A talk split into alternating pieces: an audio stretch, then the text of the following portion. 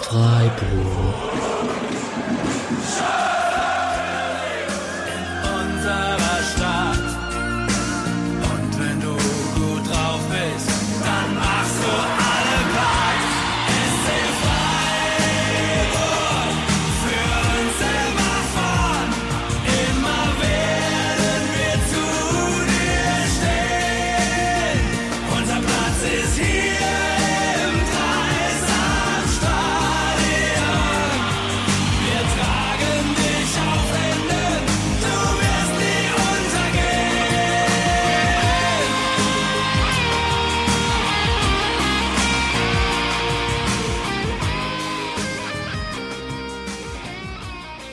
Hallo und herzlich willkommen zur 93. Episode des Podcasts Freiburg. Ähm, wir nehmen mal wieder einen Montagabend auf. Gestern Abend am 26.09.21 war zwar auch die Bundestagswahl, aber das vielleicht deutschlandweit bedeutendere Ereignis war das letzte Bundesligaspiel im Dreisamstadion, das der SC Freiburg mit 3 zu 0 gegen FC Augsburg gewonnen hat. Aus dem Anlass habt ihr jetzt wahrscheinlich gerade auch ein bisschen anderes Ende des Intros gehört, wenn wir es hinbekommen haben, den Song von Red Button hier dran zu schneiden. Einmal kurz zu unserer Runde heute. Wir sind zwar zu viert, aber wir sind nicht zu viert, wie ihr es gewohnt seid, weil Alex aktuell auf Europatour ist und äh, Misha im Griechenlandurlaub ist. Deswegen darf ich aus der normalen Runde in Anführungszeichen den Julian begrüßen. Hi Julian. Hi, schönen Abend. Und ich begrüße als ersten Gast, weil ihr den schon kennt, den lieben Urbu, den ihr aus der Dortmund-Folge kennt und aus diversen äh, Inhaltseinschüben von Alex in den letzten Monaten. Hi. Servus, guten Abend. Und da wir nicht so ganz ohne Alex auskommen wollten, haben wir dann doch einen Alex dabei. Und zwar den Alex Steinmeier. Ähm, den könnte der eine oder andere von euch kennen aus der Gruppe bei Facebook SC Freiburg Fakten, Meinungen, Emotionen. Dort bringt er halbjährlich den Greifenpost raus. So ein, also ein Fanmagazin, in dem er immer eine Halbrunde zusammenfasst. Da kann er jetzt gerne ein bisschen selbst noch was zu sagen. Hi Alex. Hallo zusammen, freut mich sehr, dass ich heute hier mein Debüt feiern darf. Ganz kurz äh, muss ich noch bei der Gruppe reingrätschen und zwar bin ich im Stammtisch. Ah. Das ist quasi andere. Das sind so die zwei größten SC-Fangruppen. Aber ja, genau, die Greifenpost ist so mein kleines Baby so ein bisschen. Äh, schreibe ich, wie du schon sagst, zweimal die Saison, einmal zur Winterpause und einmal zur Sommerpause, jeweils dann mit großem Saisonrückblick, Taktikanalyse, Statistiken und allem drum und dran. Und im Stammtisch schreibe ich auch zu jedem SC-Spiel einen Vor- und einen Nachbericht. Genau, lest da unbedingt mal rein und ich habe natürlich die falsche Gruppe rausgesucht. Seht's mir nach, ich habe wegen dieser besagten Bundestagswahl heute eine Vorbereitungszeit von einer halben Stunde gehabt. Ähm, aber dazu gehen wir jetzt nicht tiefer ein, das wissen alle, die mir auf Twitter folgen wir gehen erstmal zum Spiel und ähm, wir werden später noch ausführlicher drüber sprechen, dass es heute das, äh, heute, gestern das letzte Spiel im Dreisamstadion war und was denn gestern alles so abging. Aber Alex war im Stadion, deswegen geht an dich mal die erste Einstiegsfrage. Wie weit bist du mit den Emotionen schon wieder runter? Ähm, relativ schnell sogar. Ich hätte ähm, vor allem nach dem Abend gestern, als ich noch eine ganze Weile wach gelegen bin, ähm, gut, mir geht's immer so, wenn ich aus dem Stadion heimkomme, dass dann, wenn du so den starken Kontrast hast zwischen dem Stadionlärm und dann liegst du zu Hause im Bett und hast die Stille und dann dröhnst dir erstmal noch so ein bisschen und so ging es mir dann gestern auch.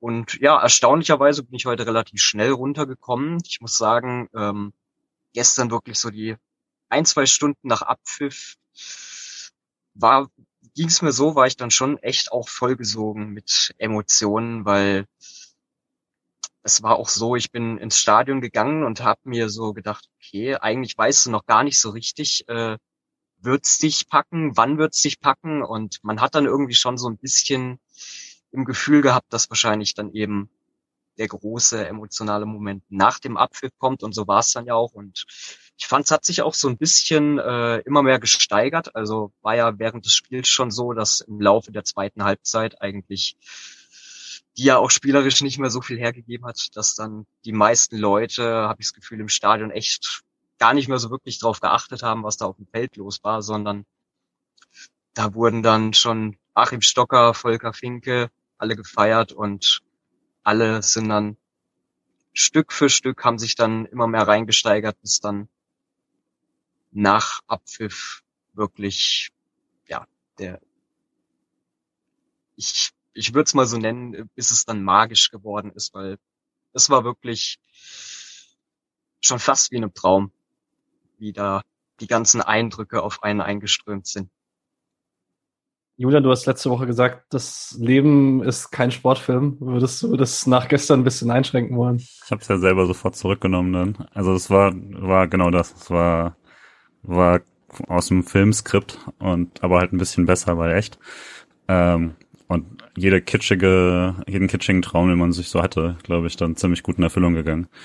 Ähm, ist natürlich, ich wäre sehr, sehr gern da gewesen. Ähm, ich hatte aber auch dann zu Hause, ich hatte nicht erwartet, dass es mich dann nochmal so trifft und war dann doch auch, und also war einfach, weil es ja jetzt dann auch der gefühlt vierte Abschied vom Dreisamstadion ist, äh, dachte ich auch so, ja gut, kenne ich jetzt, aber tatsächlich war es dann doch anders, wenn es nächstes Mal nicht mehr in diesem Stadion sein wird und es schon ein paar Wochen ist und eben, ja, aber vor dem Spiel dachte ich tatsächlich dann, ob ich wie Alex auch gerade gesagt hat, war ich mir auch nicht sicher, ob es, ob es tatsächlich was nochmal in dem Sinne Besonderes ist aus der Ferne.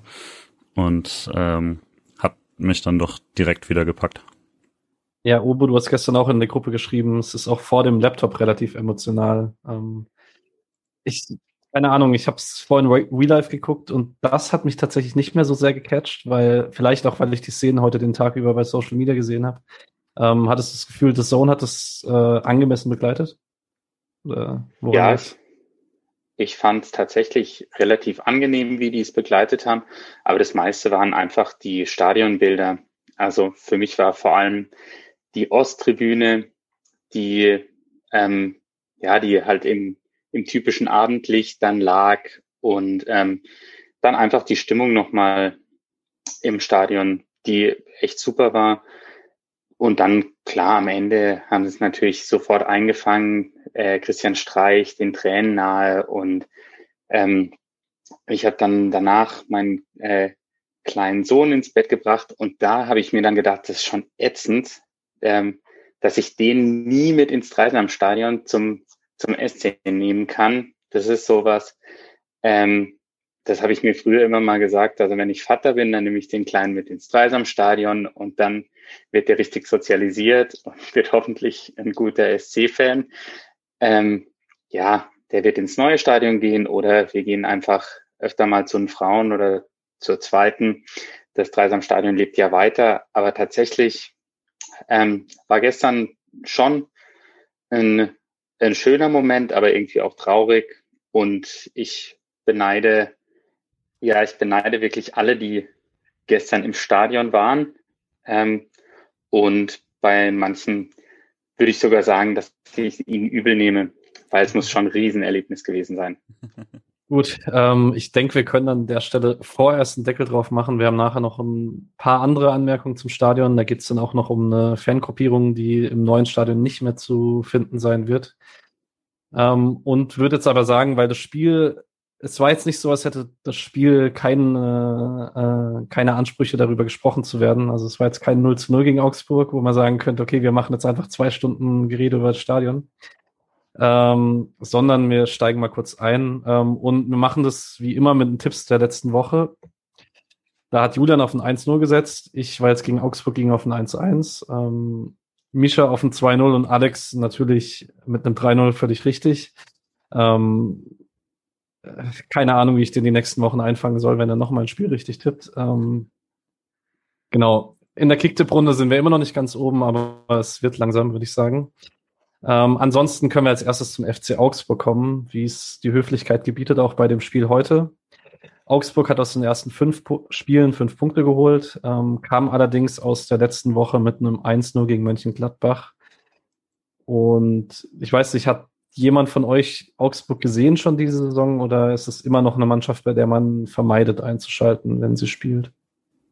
Also ich habe ja. nichts gesehen vorher, deswegen, also ich hatte nur die Zusammenfassung und mal Konferenz eben, aber nicht nicht viel gesehen und habe mir dann deswegen auch vorher beim Spiel, ich hatte dann nicht das Stuttgart-Spiel gesehen, sondern äh, mir dann nochmal die Vorberichterstattung angeschaut äh, um so ein bisschen Gefühl dafür zu bekommen.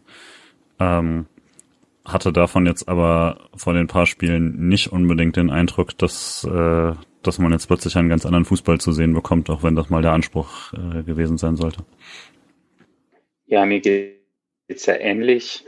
Ähm, und nachdem ich den Rasenfunk letzte Woche gehört hatte, hatte ich auch nicht das Gefühl, ähm, dass in Augsburg wirklich extrem viel vorangegangen wäre, weil die ja dann doch mit Weinziel eigentlich versucht haben, so ein bisschen Euphorie wieder zurückzuholen. Allerdings ähm, ist es scheinbar nicht, nicht so gelungen, wie man sich das erhofft hat. Ja, an Alex noch eine Frage. Ähm, Markus Weinziel ähm, wird gerade angesprochen. Augsburg hat sich so ein bisschen von ihm verhofft, dass es irgendwie zusammenpasst, nachdem Weinziel bei anderen Stationen nicht wirklich Erfolg hatte, Augsburg nicht wirklich langfristig äh, glücklich wurde. Jetzt gibt der Erfolg aber nicht unbedingt recht. Also gibt es da jetzt irgendwie auf Dauer äh, eine Liaison, die passt oder ich weiß nicht, hast du da eine Meinung zu? Also sagen wir es mal, sagen wir es mal so, den Bo Svensson-Effekt hatte es jetzt nicht unbedingt äh, bei Augsburg. Ähm, ja, es ist schwierig. Also ähm, vor allem mit Markus Weinziel hat man ja damals verbunden, äh, als Augsburg hochgekommen ist und dann auch äh, ja wirklich fast schon frech erfolgreichen Außenseiterfußball kultiviert hat und damit auch wirklich ähm, sind ja meines Wissens auch damit in die Europa League gekommen und ähm, sehe ich jetzt momentan eher nicht so, dass man da wieder rankommen wird. Ja, ansonsten vielleicht, um Abschluss zu machen zur Mannschaft, ein paar interessante Personalien. Gikiewicz im Tor, den man aus Freiburger Zeiten und vor allen Dingen von Union ganz gut kennt und auch von der starken letzten Augsburger Saison. Caligiuri ähm, spielt so eine Doppelzehn mit Hahn, auch wenn das sehr, sehr variabel ist. Niederlechner vorne drin, also drei Ex-Freiburger insgesamt. Und wahrscheinlich der Augsburger, über den wir gleich im Spielverlauf am meisten sprechen werden, ist äh, Ruben Vargas, der eigentlich, ähm, finde ich, zu gut ist für die Mannschaft. Da dürfte im Sommer bei einer fortlaufenden Entwicklung wahrscheinlich jemand Größeres anklopfen. Aber gehen wir zur Mannschaft, zu der wir mehr sagen können. Ähm, der SC wie letzte Woche mit einem 3-4-3 erstmal auf dem Papier. Ähm, Höhler wurde nach dem Spiel im Interview drüber gefragt, äh, ob er jetzt eine 10 gespielt hat oder ähm, eine 9. Hat dann beantwortet, dass es äh, davon abhing, ob man gegen den Ball oder mit dem Ball gespielt hat. Ähm, ich weiß nicht, Obo, willst du vielleicht mal anfangen, wie es taktisch aussah beim SC? Ich muss sagen, ich habe mich äh, mit den Formationen an sich jetzt vor dem Spiel tatsächlich und auch nach dem Spiel gar nicht so sehr befasst, in welchem System sie gespielt haben. Ähm, ich habe tatsächlich später vielleicht noch was mehr dazu zu sagen, wenn wir ähm, über die über die einzelnen Spieler sprechen. Aber wenn es jetzt um Höhler geht, muss ich sagen, der ist ja schwimmt ja sowieso. Jetzt war es natürlich so, dass er ziemlich wie ein Zehner gewirkt hat, weil er einfach ähm, oft zwischen den Linien ähm, angespielt werden konnte und dort entweder ein Foul gezogen hat oder eben von dort den Weg in den Strafraum gesucht hat. Ähm, genau, aber wenn er selber seine Rolle schon so beschrieben hat, dann äh, genau werde ich das wahrscheinlich auch nicht besser können. Ähm, ich fand ganz interessant dabei, dass er gesagt hatte, ähm, quasi gegen den, gegen den Ball soll, soll dann Jeong den Sechser zumachen und er, er würde dann auf den rechten Innenverteidiger gehen, ähm, weil es ja dann quasi letzte Woche ja dann doch anders gelöst haben damit, klar, andere Formationen, aber dann eben ähm, hätte man aus der Position ja auch sagen können, er lässt sich da auch wieder fallen und macht wieder den Sechser zu und das haben sie dann bewusst ja anders gelöst dieses Mal. War auch nicht immer so, also er hat das zwar behauptet, aber ich weiß, dass ein paar Szenen haben sie es anders gelöst, ist ja auch klar, je nachdem, wie du halt gerade zum Ball stehst und so, aber von der Idee her äh, haben sie da auf jeden Fall nochmal einen kleinen Kniff reingebracht. Ja, man natürlich häufig auf rechts gesehen, also auffällig häufig. Ähm, was ich mich da gefragt habe, tatsächlich im Interview nach dem Spiel, ob er den rechten Innenverteidiger dann, er muss ihn ja aus seiner Sicht beschrieben haben. Weil ja, ich glaube auch. Tifo hat ja von, ja, aber er hat rechten Innenverteidiger gesagt und ich war dann kurz verwirrt, aber ist logisch eigentlich, ja. Ähm, sonst war vom Spiel noch spannend, dass die Doppelsechs, nachdem sie letzte Woche Keitel Haberer hieß, ähm, diese Woche Höfler Eggestein hieß. Streich hat es mit Bauchgefühl begründet. Ähm, Alex, Bauchgefühl richtig? Ja, also ich muss sagen, ähm, Eggestein ist einer, der mir somit am meisten positiv äh, also der mir am meisten positiv aufgefallen ist. Ich erinnere mich ja, gegen Köln habe ich ihn auch schon in der Startelf live gesehen. Da war er eher unauffällig. Ähm, fand ich auch, ähm, ja, also ich hatte so ein bisschen den Eindruck, dass man ihn da nie wirklich mal mit Ball in der gegnerischen Hälfte gesehen hat, sondern er war da relativ tief. Dann hat ja Streich, glaube ich, Haberer gebracht, der da deutlich äh, offensivere Akzente gesetzt hat. Aber nee, ich muss sagen, Eggestein hat mir gestern sehr gut gefallen. Ähm, wenn wir später zu den Chancen dazukommen, ist er ja an der einen oder anderen Stelle auch mal präsent. Und also ich muss sagen, ähm, wenn es Streichs Bauchgefühl war, dann darf er da gerne in der Saison noch häufiger drauf hören, wenn es ihm sagt, dass er Eggestein bringen soll.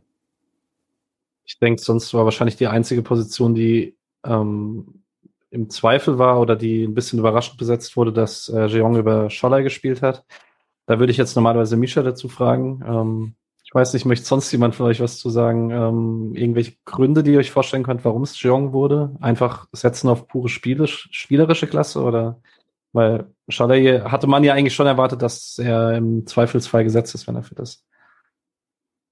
Also ich, ich weiß nicht, warum jetzt genau, aber was mir nur aufgefallen ist, dass äh, Jeong gefühlt immer in, in Ballnähe war und er vielleicht der Spieler ist, der ähm, vielleicht taktisch mehr Geschick hat und ähm, ja, obwohl er nicht so viele Ballaktionen hatte, trotzdem immer relativ wichtig in den Zonen war, in denen er ähm, die Laufwege gemacht hat oder mal einen Passweg zugestellt hat.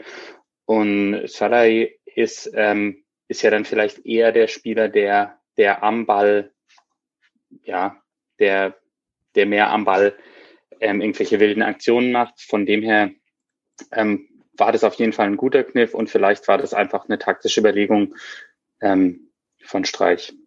Ja, ich dachte auch im ähm, A ist Schaller noch nicht so in die Saison gestartet, wie er sie letztes Jahr schon gespielt hat. Also deswegen würde ich auch sagen, man muss ihn da nicht gesetzt haben quasi. Ähm, und B ist es natürlich auch so, dass, dass man schon eben sehr, sehr tiefe Augsburger erwartet hat.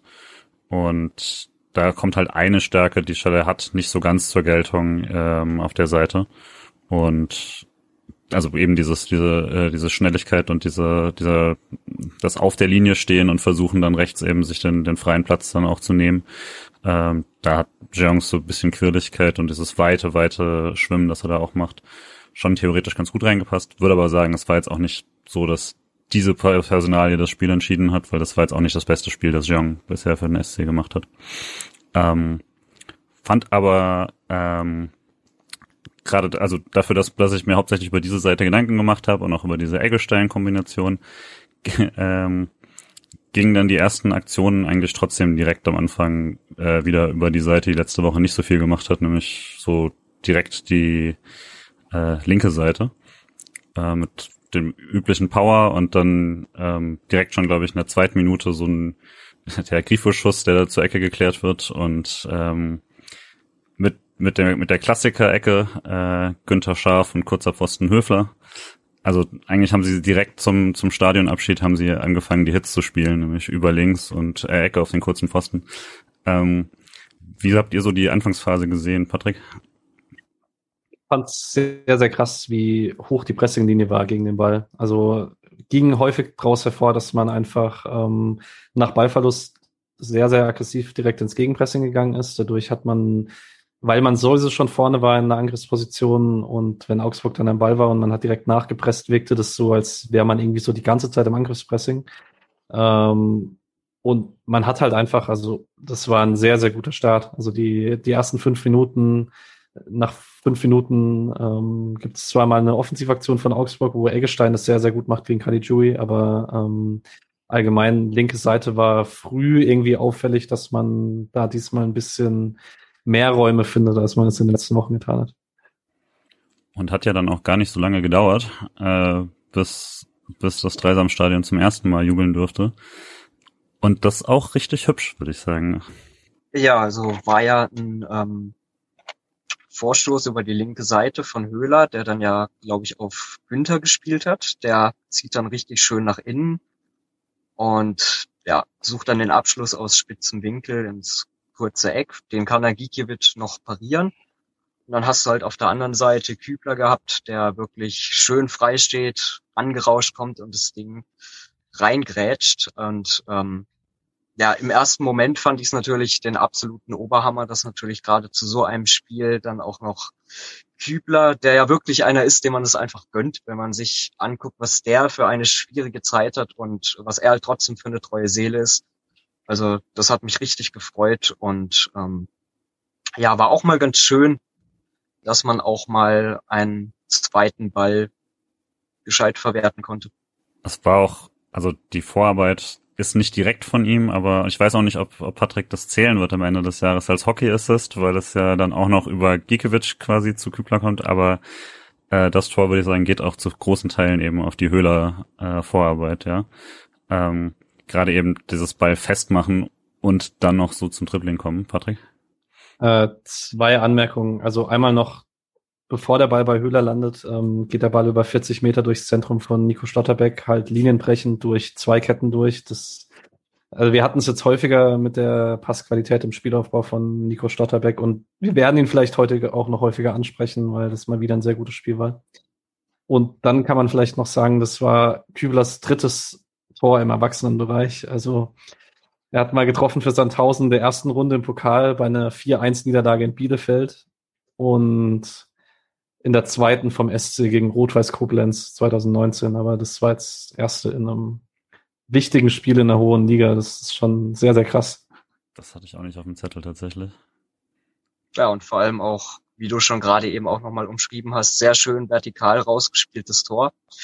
Sieht man auch sehr gerne, vor allem ja, gegen einen erwartungsgemäß tiefen Gegner tut sich ja eigentlich der SC meistens ja gerade mit sowas schwer. Und also ich fand die Anfangsphase wirklich sehr überzeugend. Also da hast du gemerkt, Freiburg macht einfach das Spiel und äh, ist auch effizient. Also finde ich finde ich einfach schön, wenn man so Kritikpunkte, die man in den letzten Jahren irgendwie immer wieder hatte, wo man dann in so einem Spiel sieht, wie das Stück für Stück widerlegt wird und man dann auch einfach schon irgendwie früh im Spiel den Eindruck hatte, also das könnten 90 Minuten werden, in denen wir viel Spaß haben werden.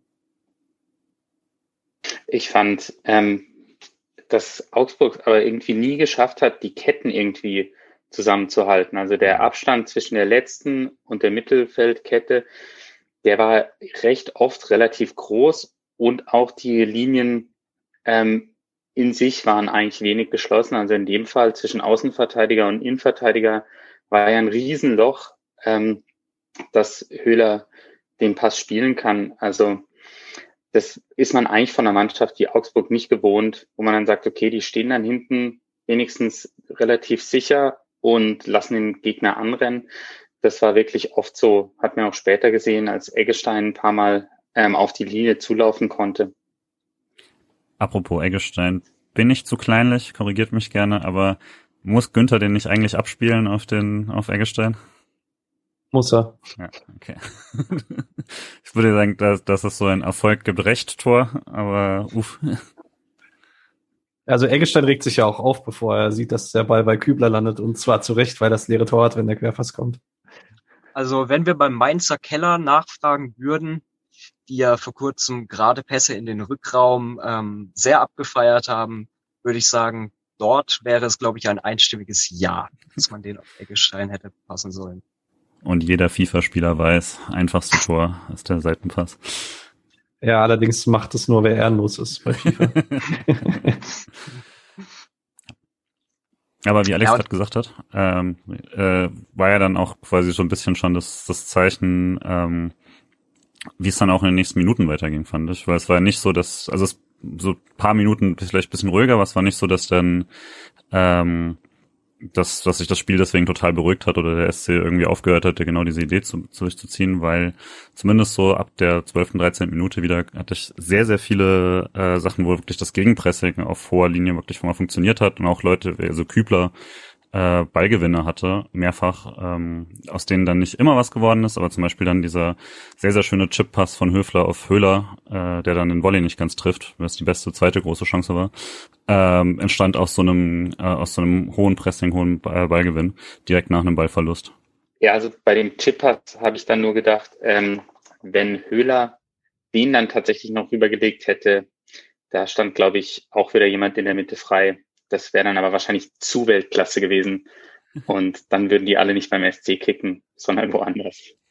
Ja, was ich um die Zeitraum noch vielleicht ganz faszinierend fand, war, man ist ja wirklich immer und immer wieder über links durchgebrochen und Augsburg hat es mit zwei Rechtsverteidigern da rechts gespielt, mit Gummi und Framberger plus Kali Jui, der da irgendwie aus dem rechten Achterraum noch ausgeholfen hat und dass man da eigentlich so ein paar Leute hat, die da für den Raum ein ganz gutes Gefühl haben sollten und die das so gar nicht geschlossen bekommen haben, war schon, ich habe auch keine wirkliche Erklärung dafür. Ja, der linke Anker ist schwer zu verteidigen, wenn er einen guten Tag hat. Aber das war, das hatte ein bisschen was für einen Klassenunterschied.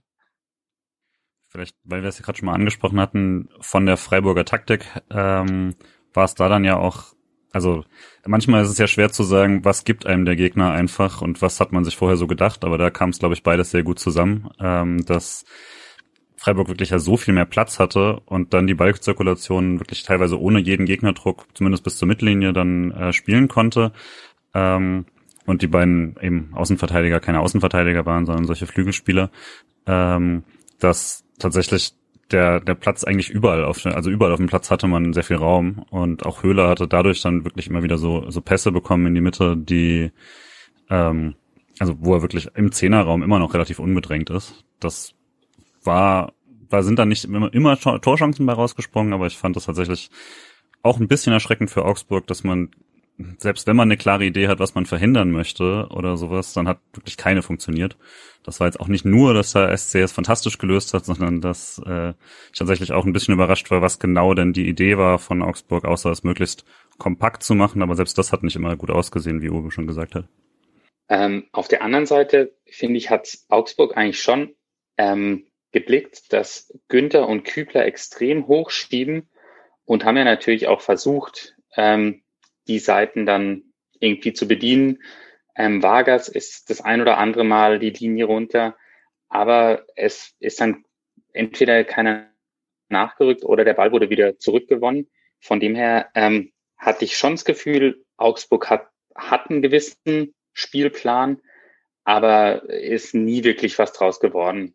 Man kann dann anmerken, dass es fünf Minuten gab, in denen Augsburg das besser gemacht hat. So zwischen 18 und 23 war dann Spielphase, wo Augsburg erstmal das erste Mal in dem Spiel eine tiefe Ballzirkulation hatte. Dann gab es in der 21. den herausragenden äh, Ball von Caligiuri auf Petersen, der dann äh, hinter die Linie startet, den querspielt. Lienhardt geht nicht so wirklich zum Ball, worüber sich Nico Schlotterbeck danach auch sehr aufregt. Und Nico Schlotterbeck klärt ihn dann zur Ecke. Da hätte es klingeln können, würde ich sagen.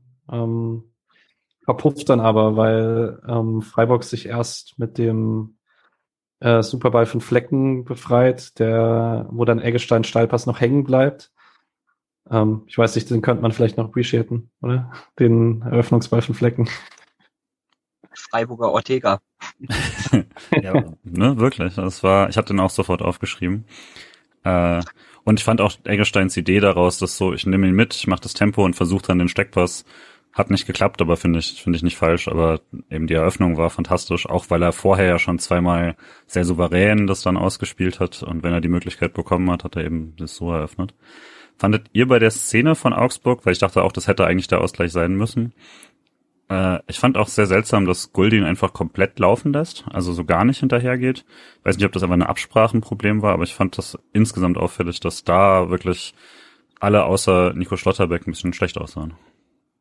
Ich hatte in der Situation auch das Gefühl, dass Schlotterbeck unbedingt wollte, dass jemand rausrückt, weil er ruft sowas wie, hey, bin doch da, ähm, weil er, glaube ich, das Zentrum dicht machen wollte, hat er ja dann auch gemacht, aber ihm in der Situation wollte er, glaube ich, dass einer auf den Ballführenden rausrückt. Vielleicht allgemein so die erste Aktion, in der Gulde ein bisschen schlecht aussieht und da gab es so ein paar, finde ich. Also war ein paar Mal auch gerade gegen das Tempo von Vargas. Das war nicht unbedingt sein bestes Spiel, glücklicherweise ohne ähm, Auswirkung. Ansonsten, wenn ihr nichts mehr habt, würde ich gerne zu einem sehr, sehr schönen Moment kommen. Äh, weil in der 24 ähm, trifft dann hier Alex 2, äh, das Lieblingsspieler, Lukas Höhler trifft zum 2 zu 0 Und auch das war richtig schön anzusehen. Wer will es machen? Ja, also ich hatte mir kurz davor ähm, aufgeschrieben, dass Eggestein irgendwie immer so das Besondere machen will und oftmals oder das ein oder andere Mal versucht hat, den Steckpass zu spielen, was Freiburg eher untypisch ist, äh, weil die eigentlich eher über die Außen kommen. Und ähm, ja, und eine Minute später oder zwei Minuten später macht das dann gerade nochmal und dann funktioniert's und das ist natürlich cool, wenn dann, ähm, wenn das, was man immer wieder probiert, dann auch funktioniert und war natürlich von Höhler auch eine super Bewegung, weil ähm, er kann dann eigentlich entweder nur gefault werden oder er ist halt durch. Ähm, genau, also von beiden Seiten wirklich super gemacht. Eggestein, toller Pass. Höhler natürlich super elegant. Genau, ja. Das kann man mal so sagen. machen. Muss ich auch sagen, fand ich wirklich, also bemerkenswert, wie der Höhler wirklich äh, gegen drei Gegenspieler auf so einem engen Raum dann so eine tolle Ball-An- und Mitnahme hat. Also er kriegt den ja wirklich in Rückenlage und dreht sich dann und nimmt dabei den Ball an. Und ähm, was mir dann beim Abschluss auch sehr gefallen hat, wo ich ja vorhin gesagt habe, der SC merzt immer mehr die Sachen aus, über die man sich aufregt. Ähm, da habe ich auch an Lukas Höhler gedacht, weil so eine der wenigen Sachen, wo ich bei ihm die letzten Jahre eigentlich am meisten die Krise gekriegt habe, ist, wenn er am Eins gegen Eins mit dem Torhüter war und ihn dann halt flach geschossen hat und da ähm, gegen den herangrätschenden Gikiewicz, also wirklich technisch absolut einwandfreier Lupfer und hat mich sehr gefreut, dass Lukas Höhler jetzt auch mal eine solche Situation endlich mal mit einem Tor krönen konnte. Auch sehr sympathisch, wie er nach dem Spiel ähm, sagt, er, er nimmt den Ball ganz ordentlich mit, wo ähm, Sascha Mölders in der Live-Kommentar, als Live-Kommentar schon gesagt hat, das ist eine herausragende Ballannahme und dann äh, Höhler gewohnt bescheiden nach dem Spiel das einordnet, aber also kein Spieler, dem man das mehr gönnt, würde ich persönlich sagen. Das Freiburger Understatement. Hm? Kennt man schon länger. Ich fand es tatsächlich auch einfach gut, dass er, ähm, also dass sich, dass sich mal, ne, Misha würde die Krise kriegen, aber das belohnen, äh, weil es gab tatsächlich schon ein paar Mal so Szenen, wo ich dachte, ah, das hat er jetzt mal richtig fantastisch technisch gelöst bei der Annahme oder sowas, wobei er sonst ja eher eine seiner Schwächen eben ist, dass er äh, jetzt nicht die aller, aller feinste Technik hat bei sowas. Und es gab so ein paar Szenen mal in der Saison schon oder letzte Saison schon, wo er es richtig toll mitnimmt, aber dann halt den Abschluss nicht richtig macht und äh, jetzt einfach mal eine Szene haben, wo, wo es von vorne bis hinten einfach eine richtig, richtig gute äh, Lösung von ihm war. War auf jeden Fall äh, eins seiner besten Spiele überhaupt, würde ich sagen, wenn wir ihn gerade schon mal ins Thema haben. Er hat es ja, glaube ich, auch bei wirklich diversen Medien, also Sportschau und Kicker, glaube ich, auf jeden Fall hat das in die Elf der Woche geschafft. Hat beim Kicker auch die glatte Note 1 gekriegt, wo ich dann jetzt nach äh, Ansicht der 90 Minuten nicht ganz mitgehen kann. Aber Jetzt Spoiler Alert ist auch nicht mein Spieler des Tages, aber dennoch äh, ein super Spiel von Lukas Höhler, auf jeden Fall. Mhm. Wenn wir es gerade von Einzelspielern haben, äh, war in der Zwischenzeit relativ auffällig, ähm, wenn Augsburg mal was probiert hat, wie unglaublich präsent Nico Schlotterbeck und Nikolas Höfler auf diesem Spielfeld waren. Ähm, Höfler in den 60 Minuten, die er gehen konnte, wie in seinen besten Zeiten ähm, das Mittelfeld echt beherrscht und damit halt auch Eggestein erlaubt, immer wieder offensiv zu glänzen. Und für Nico Schlotterbeck gehen mir langsam die Superlative aus. Ja, der steht gefühlt alle, alle paar Zeilen steht irgendwie Schlotterbeck mit ziemlich irrer Aktion, unglaublich, immer, immer vor dem Mann. Also es ist wirklich ziemliche Maschine. Und ich finde es auch wirklich krass, dass er sich jetzt ja tatsächlich in so oft zitierten Brüderduell, äh, ich denke, man kann wirklich schon sagen, dass er sich da mittlerweile absolut durchgesetzt hat. Also ähm, ja, ich habe Kevin Schlotterbeck, sein Bruder, gestern auch ein bisschen beobachtet, als die vom Aufwärmen runter sind. Und da hast du schon gemerkt, der war verständlicherweise nicht in der allerbesten Stimmung, dass er da jetzt schon wieder 90 Minuten auf der Bank sitzt, aber finde ich schon äh, krass, wirklich, dass Nico Schlotterbeck jetzt wirklich konstant hier den Vorzug kriegt.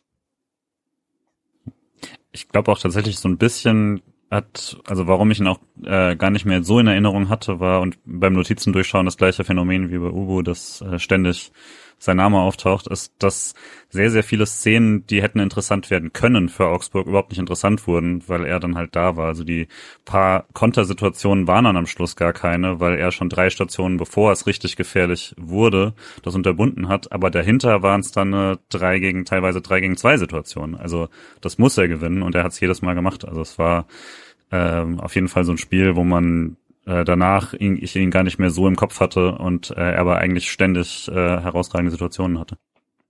Ich würde auch die These tatsächlich nochmal bestärken, die wir, also die ich selber kürzlich mal äh, aufgeworfen habe, dass man sich vielleicht etwas mehr offensiv traut oder auch mal sich traut, ein bisschen die Ketten ein bisschen höher zu schieben, weil man so ein großes Vertrauen hat in die Restverteidigung dieses Jahr. Und das ist echt ähm, da hat man so Balleroberungen im Mittel, äh, also so im Mittelfeld bei Umschaltsituationen oder dann noch geklärte Situationen im defensiven Umschalten, wo alle zusammen mitmachen und so, die ich in den letzten Jahren einfach nicht so präsent hatte, weil man da sich eher mal ab und an einen Konter gefangen hat, wenn man probiert hat, weit hochzuschieben. Ja, und ich muss auch sagen, das ist halt einfach, finde ich, auch wirklich Gold wert. Ähm, vor allem im, äh, wenn du halt auch mal ein bisschen mutiger mal aufbauen möchtest, wenn du einfach so jemanden da hinten in der letzten Linie hast, der einfach so extrem vorausschauend ist und die Gefahr halt wirklich schon erkennt, bevor sie besteht und da dann ähm, ja eingreifen kann, bevor es irgendwie brenzlig wird, also eben bevor du schon die Chance hast und ja. Und ähm, ich glaube, das ist auch das, was Augsburg so ein bisschen Sorge bereitet hat. Dadurch, dass sie keine Entlastungsaktionen hatten, waren die eigentlich die ganze erste Halbzeit in so einer Dauerbeschäftigung, ähm, weil der Ball immer wieder kam und immer wieder.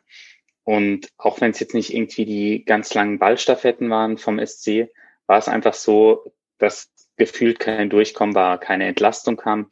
Und ähm, ja, dann passieren zwangsläufig Fehler. Und ähm, genau, einer dieser Fehler führt dann natürlich zum Elfmeter, tatsächlich auch genau das Phänomen, was du gerade gesagt hast, nämlich eben der Ball ist einfach so oft am Strafraum. Ähm, ich komme leider gerade nicht mehr auf den Namen, aber der, der Trainer, der Interimstrainer von Darmstadt mal hatte, als Freiburg auch so einen Elfmeter bekommen hat, daher kam ich drauf, und gesagt, naja, der Elfmeter mag vielleicht hart sein äh, für uns, aber in der seriösen Analyse muss man sagen, wenn der Ball ständig im Strafraum ist, dann wird irgendwann was passieren. Das ist vielleicht so ein Elfmeter, der dazu ganz gut passt. Ähm, Flanke von Kübler rutscht so ein bisschen durch zu Grifo, auch das schon nicht, nicht gut verteidigt. Also da haben sie auch nochmal angesprochen, ähm, unnötig den nochmal so auftopsen zu lassen und äh, spielt dann zu Günther auf die Grundlinie, auch ein Move, den man auch schon tausendmal genau an dieser Stelle gesehen hat. Und dann kommt die Flanke relativ flach rein und äh, springt an den Arm. Elf Meter? Ja, nein. Patrick. Ähm, ach, bin ich wieder der Handspielexperte, der äh, nur so tut, als wäre er der Experte. Aber ähm, äh, mein Gefühl war ja, weil der Arm arg weit weg vom Körper ist und er wirklich, also man sagt ja immer so, wenn es so eine natürliche Bewegung ist im, in der Grätsche oder so, dann pfeift man das nicht. Aber die natürliche Bewegung in der Grätsche wäre da halt, den Arm als Stützarm zu nehmen und den nicht nach oben zu reißen. Und dann kannst du schon sagen, er verhindert die Flanke in die Mitte, er hat den Arm hier so weg vom Körper äh, Audiokommentar, ich fuchtel wild mit dem linken Arm herum. ähm, ich bin, also, den kannst du auf jeden Fall so geben. Der Schiedsrichter steht gut und das ist nicht eindeutig falsch, dass irgendwie aus Köln irgendjemand eingreifen müsste. Ja, andersrum wäre halt die Frage, wenn es nicht gepfiffen hätte, hätte Köln dann eingegriffen und den gegeben. Das glaube ich nämlich auch nicht. Ähm, von dem her gut, dass er ihn gleich gepfiffen hat. Ähm, aber ich sehe es auch so, der Ball wäre halt ansonsten durchgekommen und äh, der wäre hundertprozentig Maxi Eggestein gewesen und hätte ihn reingezimmert oder irgendwer. Also von dem her. Ich habe es tatsächlich ein bisschen anders gesehen. Ähm, ich hätte ihn lieber nicht gegeben gehabt, einfach aus dem Grund, dass ich das Gefühl hatte, wenn, wenn man so reingrätscht hat und so eine Rückenlage hat, ist der Arm automatisch ein bisschen höher und der war halt auch nicht deutlich über Kopf oder so, sondern schon so Schulter, Kopfhöhe, aber ja, also ich würde auch sagen, auf gar keinen Fall eine Fehlentscheidung und ähm, deswegen gerade so die äh, Alex gibt mir einen Videobeweis. Ja, ich würde sagen, es passt zwar trotzdem. ähm, also ich bin in der Grätsche bin ich immer tendenziell dafür, dass es, dass es wirklich ganz klar sein muss und der Arm ganz oben sein muss, einfach aus, äh, weil ich generell weniger Elfmeter möchte und weniger Handspiel. Würde aber auch, also es ist gar keinen Fall ein Skandalpfiff. Die Proteste waren ja dann auch nicht gigantisch und der Schiedsrichter, also der Videobeweis hat ja auch nur einmal kurz draufgeschaut und gesagt, ja, kannst du und dann fertig. Ähm, dementsprechend denke ich, groß diskutieren muss man es nicht, aber niemand wird sich ernsthaft danach beschweren, wenn es ihn nicht gibt, zumindest.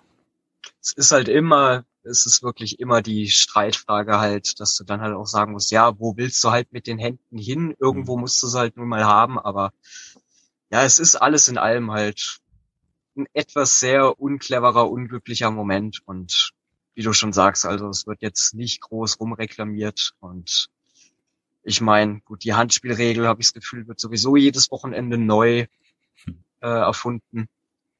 Von daher, naja gut, also dadurch, dass es ja schon 2-0 stand, war es jetzt auch nicht wirklich spielentscheidend in dem extremen Sinne, würde ich jetzt mal sagen.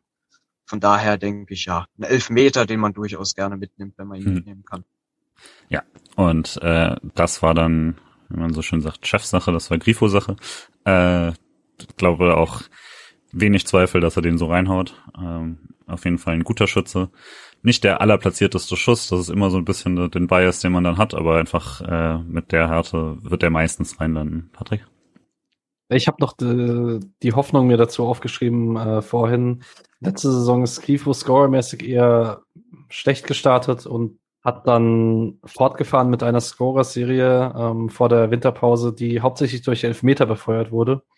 Und da könnten wir jetzt schon starten und dann kann er von mir jetzt auch wieder in sieben Spielen in Folge treffen oder scoren.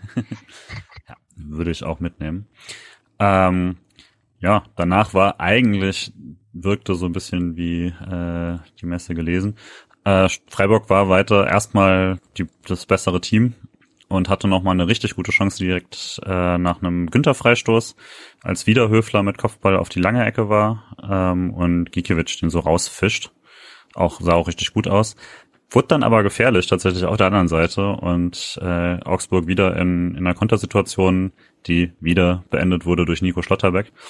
Ähm, und um diesen Trend noch so ein bisschen zu brechen, äh, beim nächsten Konter, den ich habe, war es diesmal eine Kübler-Lienhardt-Kombination, um das zu beenden.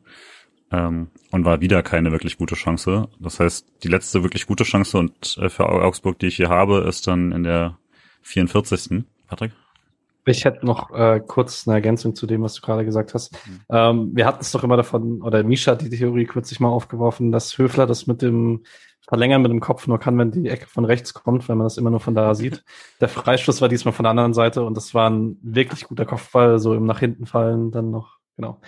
Ähm, ja, Niederlechner, ich hatte da in der Situation so ein bisschen das Gefühl, das wäre doch irgendwie so ein klassisches Niederlechner-Tor. So, ähm, den einfach mal ins kurze Eck, weil er so sieht, dass der Torwart so Richtung Mitte geht. Ähm, aber ja, nee, sowas gibt's im Moment nicht mit Mark Flecken. Vor allem habe ich heute gehört, ich glaube, das war auf YouTube bei Manu Thiele, dass anscheinend Mark Flecken mit, ich glaube, 84 Prozent momentan, was die Fangquote angeht, zumindest der statistisch beste Bundesliga-Torhüter ist. Passt für mich auf jeden Fall optisch. Ja. Und dann war Halbzeit. Ähm, würde sagen, so als Zwischenfazit, weil die zweite Halbzeit dann so ein bisschen anders läuft. Was hat man denn zu meckern nach der ersten Halbzeit? Vielleicht mal so rum gesagt. Niemand. Sehr gut. Was ich eher positiv noch ansprechen wollte, ist halt wirklich, dass ich, ähm, ja gut, wenn Freiburg mal gegen Augsburg gewinnt, das ist ja auch nicht so selbstverständlich, wie es auf dem Papier eigentlich sein sollte. Ähm, aber was ich wirklich sehr auffällig positiv fand, das hat auch Streich in der Pressekonferenz danach nochmal explizit angesprochen, weil wirklich wie gut das Umschaltspiel war. Da hat er auch davon gesprochen, dass in zwei, drei Szenen sieben, acht Spieler ähm, im Vollsprint hinterher sind, Zitat Ende, und ja, also ich fand einfach nach hinten wie nach vorne hat das einfach total Hand und Fuß gehabt und ähm, ja, hat, hat Spaß gemacht, vor allem im Vergleich zu der Vorwoche, wo man ja mit Mainz eher so ein bisschen ein zerfahrenes Spiel hatte. Ich habe was Negatives, äh, allerdings für Augsburg. ähm. so kann man es auch rumdrehen. ähm, ich mag Niklas Dorsch sehr gerne und das hat mich fast ein bisschen aggressiv gemacht, wie alleine Augsburg ihn gelassen hat. Also ähm, Caligiuri war ab und zu noch im Zentrum, Hahn ist immer mal wieder nach draußen ausgewichen, Vargas nach draußen ausgewichen, aus der Innenverteidigung kam gar keine Hilfe im Spielaufbau und Dorsch war dann oft so alleine und um Struktur bemüht, aber einfach komplett chancenlos gegen Höfler und Eggestein und das das tat mir fast ein bisschen weh. Vor allen Dingen, nachdem ich in der letzten Woche im SC-Forum gelesen habe, dass er sich gegen Freiburg und für Augsburg entschieden hat. Ja, okay, vielleicht, vielleicht sollte ich genug tun empfinden, aber mir tut er leid, tatsächlich. Also ich hatte das auch gelesen, hatte deswegen genau das gegenteilige äh, Gefühl, aber ja, das fand ich auch auffällig. Ansonsten, habt ihr noch was zur ersten Halbzeit? Es ist jetzt nicht so spielrelevant, aber ich muss sagen, Sascha Mölders klingt erstaunlich wie Markus Weinziel. ja, es war dann manchmal einfach relativ grotesk, wenn man das Gefühl hatte, dass Weinziel Augsburg jetzt im Fernsehen kommentiert. Genau. Ja, das Einzige, was ich noch auf dem Zettel habe, was ich eben auch äh, auffällig fand, war, dass wir wirklich über weite Strecken halt schon eine recht hohe Restverteidigung hatten und ja, haben wir ja vorhin schon ausführlich erörtert mit auch Nico Schlotterbeck, dass da ja trotzdem eigentlich relativ wenig passiert ist. Also wir sind jetzt da, also es war Gott sei Dank nicht so wie das Hinspiel gegen Mainz letzte Saison, aber gut, da liegen Gott sei Dank ja mittlerweile eh Welten dazwischen. Aber nee, das ist mir aufgefallen, dass wir auch ähm, ja ziemlich, ähm, also ziemlich häufig der ganzen Mannschaft wirklich ziemlich hoch dabei waren und das eigentlich, also dass man eigentlich wirklich immer das Gefühl hatte, die haben das einigermaßen im Griff und da braucht man jetzt nicht Angst haben, dass Augsburg da irgendwie jetzt nochmal innerhalb von kürzester Zeit doch wieder den Fuß ins Spiel bekommt. Ja, ging mir ähnlich. Ich würde die zweite Hälfte ein bisschen schneller machen.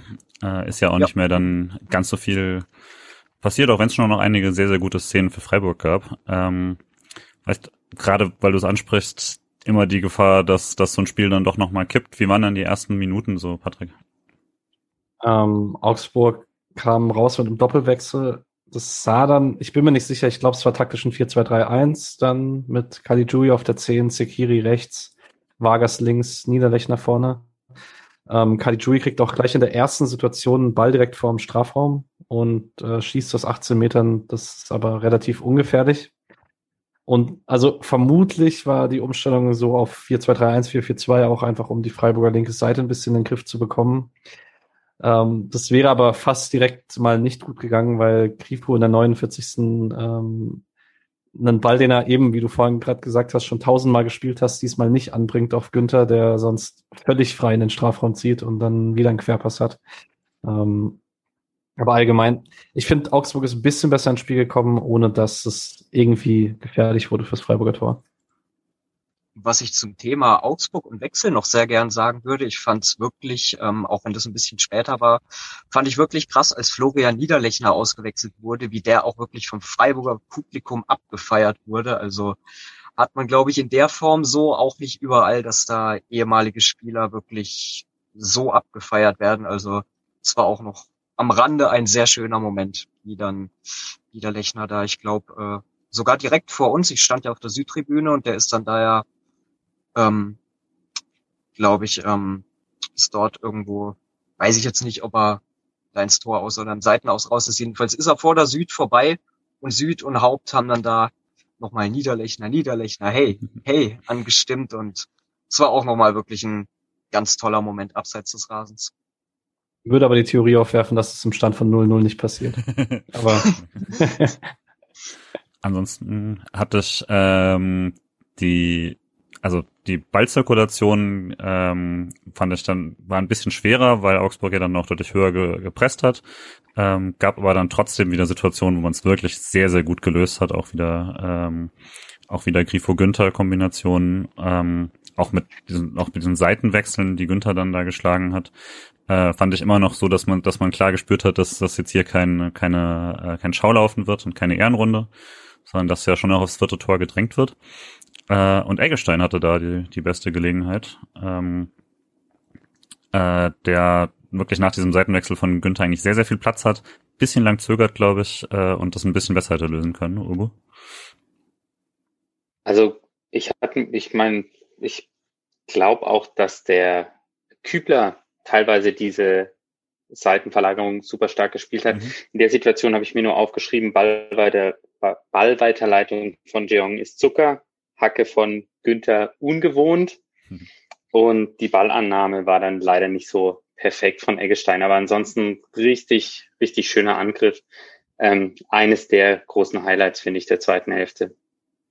Ja, was bei Eggestein auch, äh, finde ich, merkt man da noch. Ähm, also, boah, erstmal, ich sehe es gerade nochmal, also wirklich, was Günther da an der Seitenlinie macht, ist wirklich technisch absoluter Oberhammer, diese Ballmitnahme. Mhm.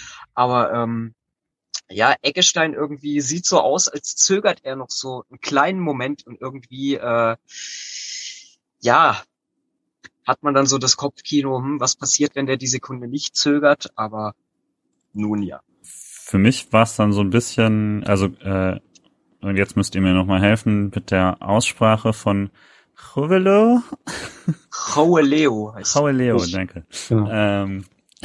Goldener Löwe. Genau, der goldene Löwe, wie hat doch Erik Meyer, glaube ich, bei Sky mal ausführlich erklärt, irgendwann in der Halbzeitanalyse. Ja, ich hatte mir auch dieses YouTube-Video mal angeschaut, wie er es ausspricht, aber noch nicht zu vergessen. Ähm, hatte noch einen wirklich sehr, sehr schönen Ball hinter die Freiburger Ketten, aber das war dann wieder so, immer wenn, wenn Augsburg mal eine Position hatte, wurden selbst die gefährlichen Hereingaben immer sehr, sehr gut geklärt. Ansonsten haben sie es mit Fernschüssen probiert, das war alles ziemlich ungefährlich. Ähm, und dann durfte Höfler runter. Äh, denke eher ungewöhnlich, dass man sieht, dass Höfler nach einer Stunde geht, aber in dem Fall klar, dass er gerade eben zurückkommt. Äh, und eben, ihr habt es vorhin schon mal angesprochen, Bombenspiel gemacht. Eben, das habe ich mich auch gefragt. Also äh, ob das da noch verletzungsbedingt war. Vor allem, ich meine mich zu erinnern, dass er auch mal behandelt werden musste, weil ich mir auch gedacht habe, okay, also taktisch würde ich jetzt sagen, ist Höfler eigentlich einer der letzten Spieler, wo ich denke, dass Streich den rausnimmt. Ähm, also hat mich dann auch klein bisschen erstaunt, aber ich habe es dann eben auch nach dieser Behandlung habe ich vermutet, okay, vielleicht Vorsichtsmaßnahme.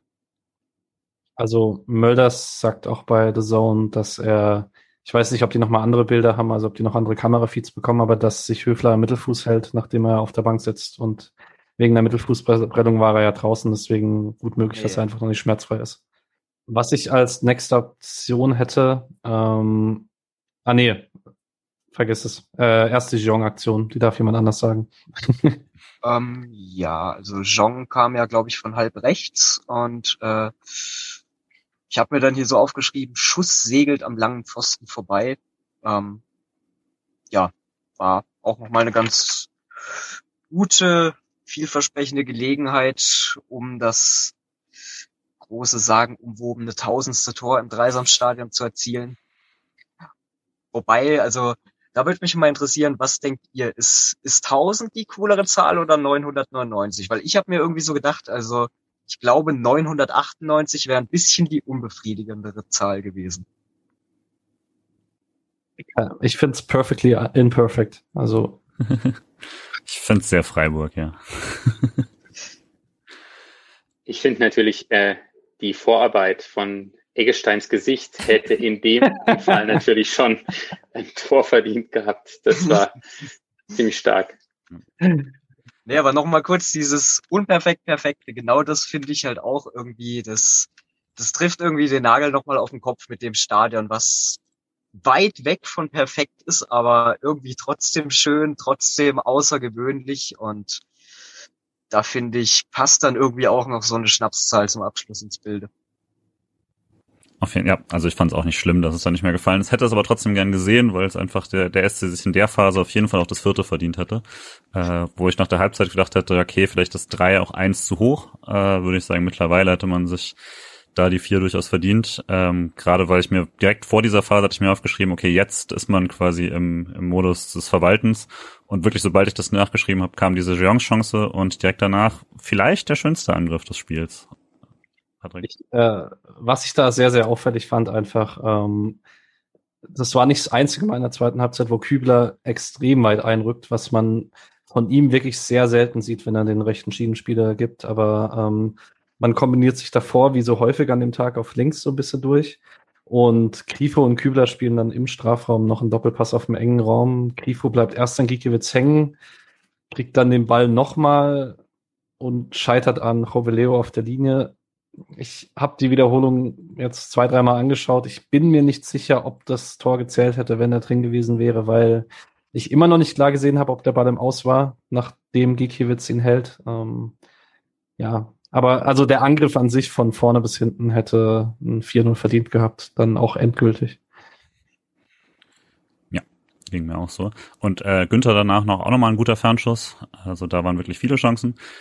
Und dann war ein Wechsel, den ich sagen würde, der ist sehr aggressiv und fast schon ungewohnt aggressiv bei einem 3-0.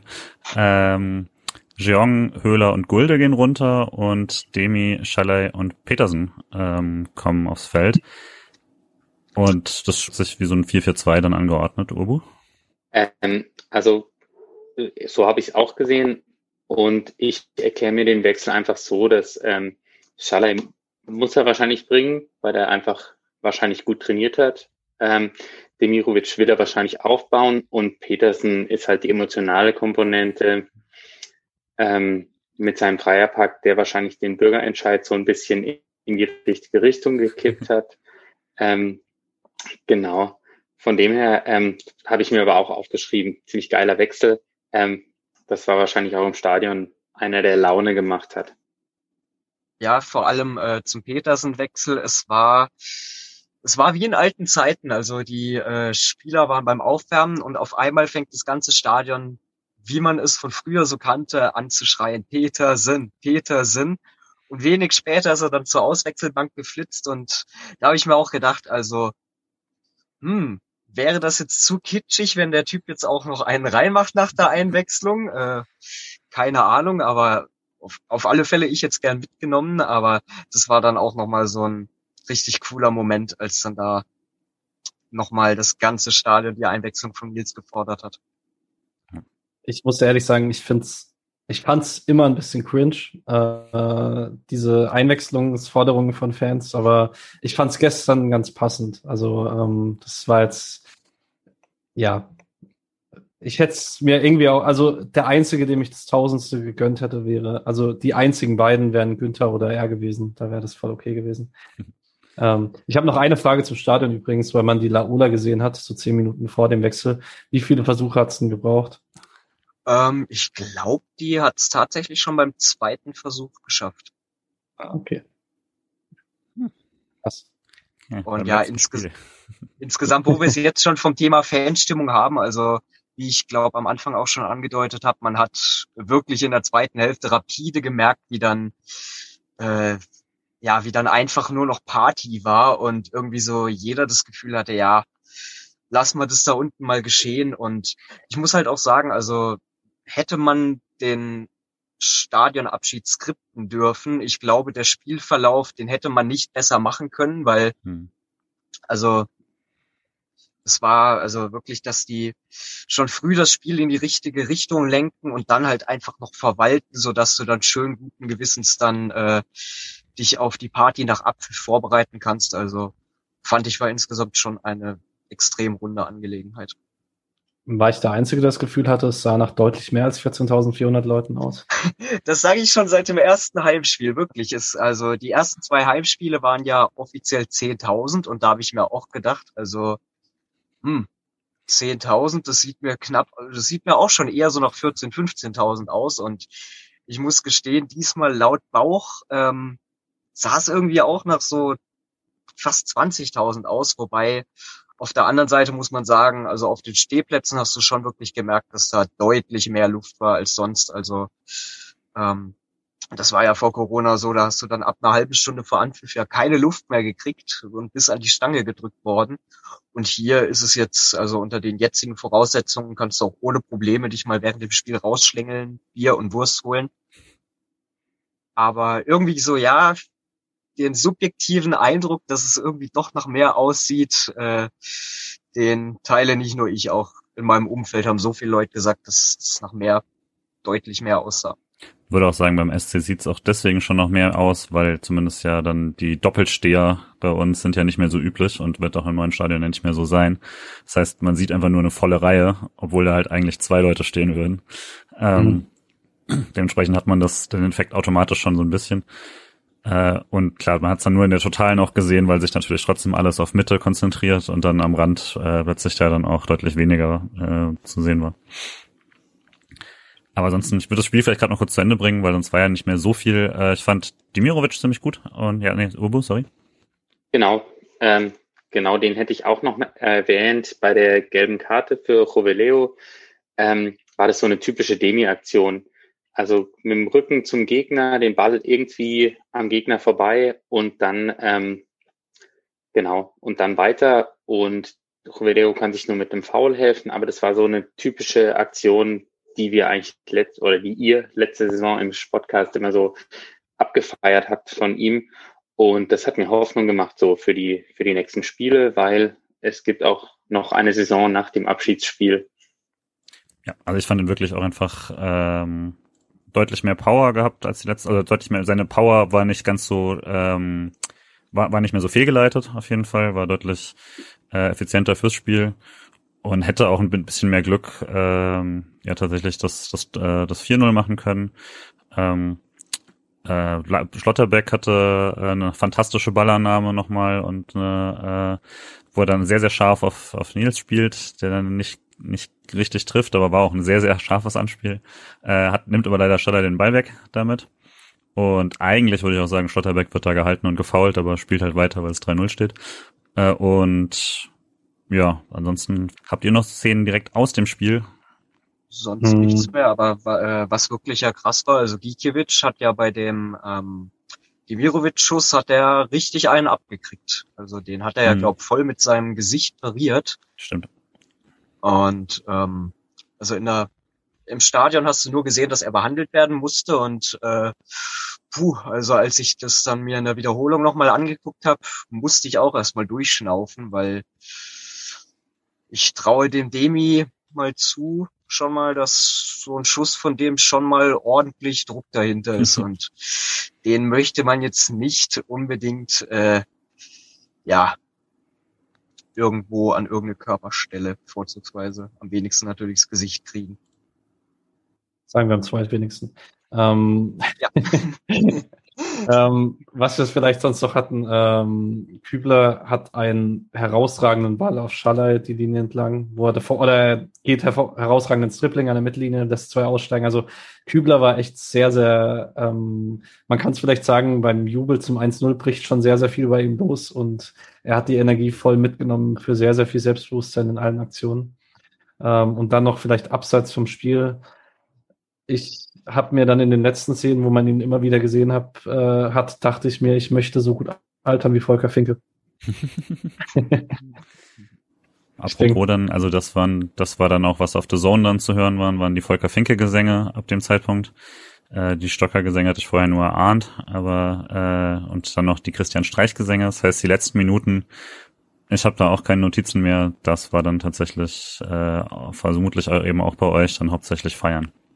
Ja, Haberer kam noch für Eggestein. Kann man vielleicht noch kurz erwähnen, dass wir zumindest alle Spieler erwähnt haben, die auf dem Feld standen. Ähm, aber fand es auch schön, dass man ähm, dann von Fanseite genutzt hat, dass man die, kann man schon so sagen, die drei prägendsten Figuren des SC Freiburg dann besungen hat, ähm, die die Ära erst 80er geprägt haben, Stocker oder allgemein die, die das Großmachen des Vereins, dann Volker Finke, und jetzt halt die, das letzte Jahrzehnt Christian Streich. Das ist, äh, war ein sehr, sehr gutes Gespür de, de, von allen Leuten im Stadion. Da kann man nur nochmal Danke sagen an alle, die das initiiert haben. Ja, ich würde sagen, also bevor wir zum emotionalen abdriften, gibt es auch noch eine Sache, die ich gerne nochmal ansprechen möchte, und zwar die gute alte, viel zitierte Ballbesitzstatistik. Der SC mit 61 Prozent Ballbesitz gewinnt das Spiel. Ballbesitzfluch äh, gebrochen? Fragezeichen. Ich weiß nicht, der, ähm, wir, wir, haben ja in letzter Zeit schon ein paar Spiele gewonnen mit mehr Wahlbesitz. Also ähm, deswegen hat mir das gar nicht mehr so viel, ähm, hat mich das gar nicht mehr so sehr überrascht, was mich tatsächlich ein bisschen mehr überrascht hat, auch wenn Zweikampfstatistiken eigentlich auch mit sehr, sehr viel Vorsicht zu genießen sind. Aber so, ich habe vor ein paar Jahren sämtliche Auswärtsfahrten nach Augsburg gemacht. Das waren immer Scheißspiele und man hat sich immer den Schneid abkaufen lassen. Dass man mal in einem Spiel gegen Augsburg 60 Prozent Zweikämpfe gewinnt, hätte ich nicht für möglich gehalten. Lag aber vielleicht auch irgendwie an diesem Abend. Also es hat sich irgendwie tatsächlich nach so einem, auch so nach einem 34. Spieltag angefühlt. So Luft ist raus und das Heimteam darf halt mal machen. Und ja. Hat, ich glaube, Gikiewicz hat noch so ein richtig cooles Zitat rausgekloppt. Der hat, glaube ich, irgendwie so gesagt, ja, wir haben total scheiße gespielt und äh, Freiburg wollte eine Party machen und wir waren nur die Gäste. Irgend sowas sinngemäß in die Richtung. Ich weiß, ich denke, man kann zum Abschluss des Spiels vielleicht noch sagen, 3,97 zu 0,19 Expected Goals. Ähm, gibt dann ganz gut auch nochmal wieder, dass das Spiel so ähm, in Ordnung war, wie es ausgegangen ist. Ja, lässt ähm, sich alles, lässt sich alles auch statistisch absolut rechtfertigen hier. Genau. Ich bräuchte dann noch von allen von euch einen Spieler des Spiels. Ich kann schon mal, ähm, es wird eine große Grafik, ich weiß nicht, wie Alex das hinbekommt, aber ähm, also Alex, Moderator eigentlich Alex, okay, ey, ich muss es heute irgendwie hinbekommen, ähm, hat natürlich Lukas Höhler genannt. Ähm, Misha war bei Chico Höfler.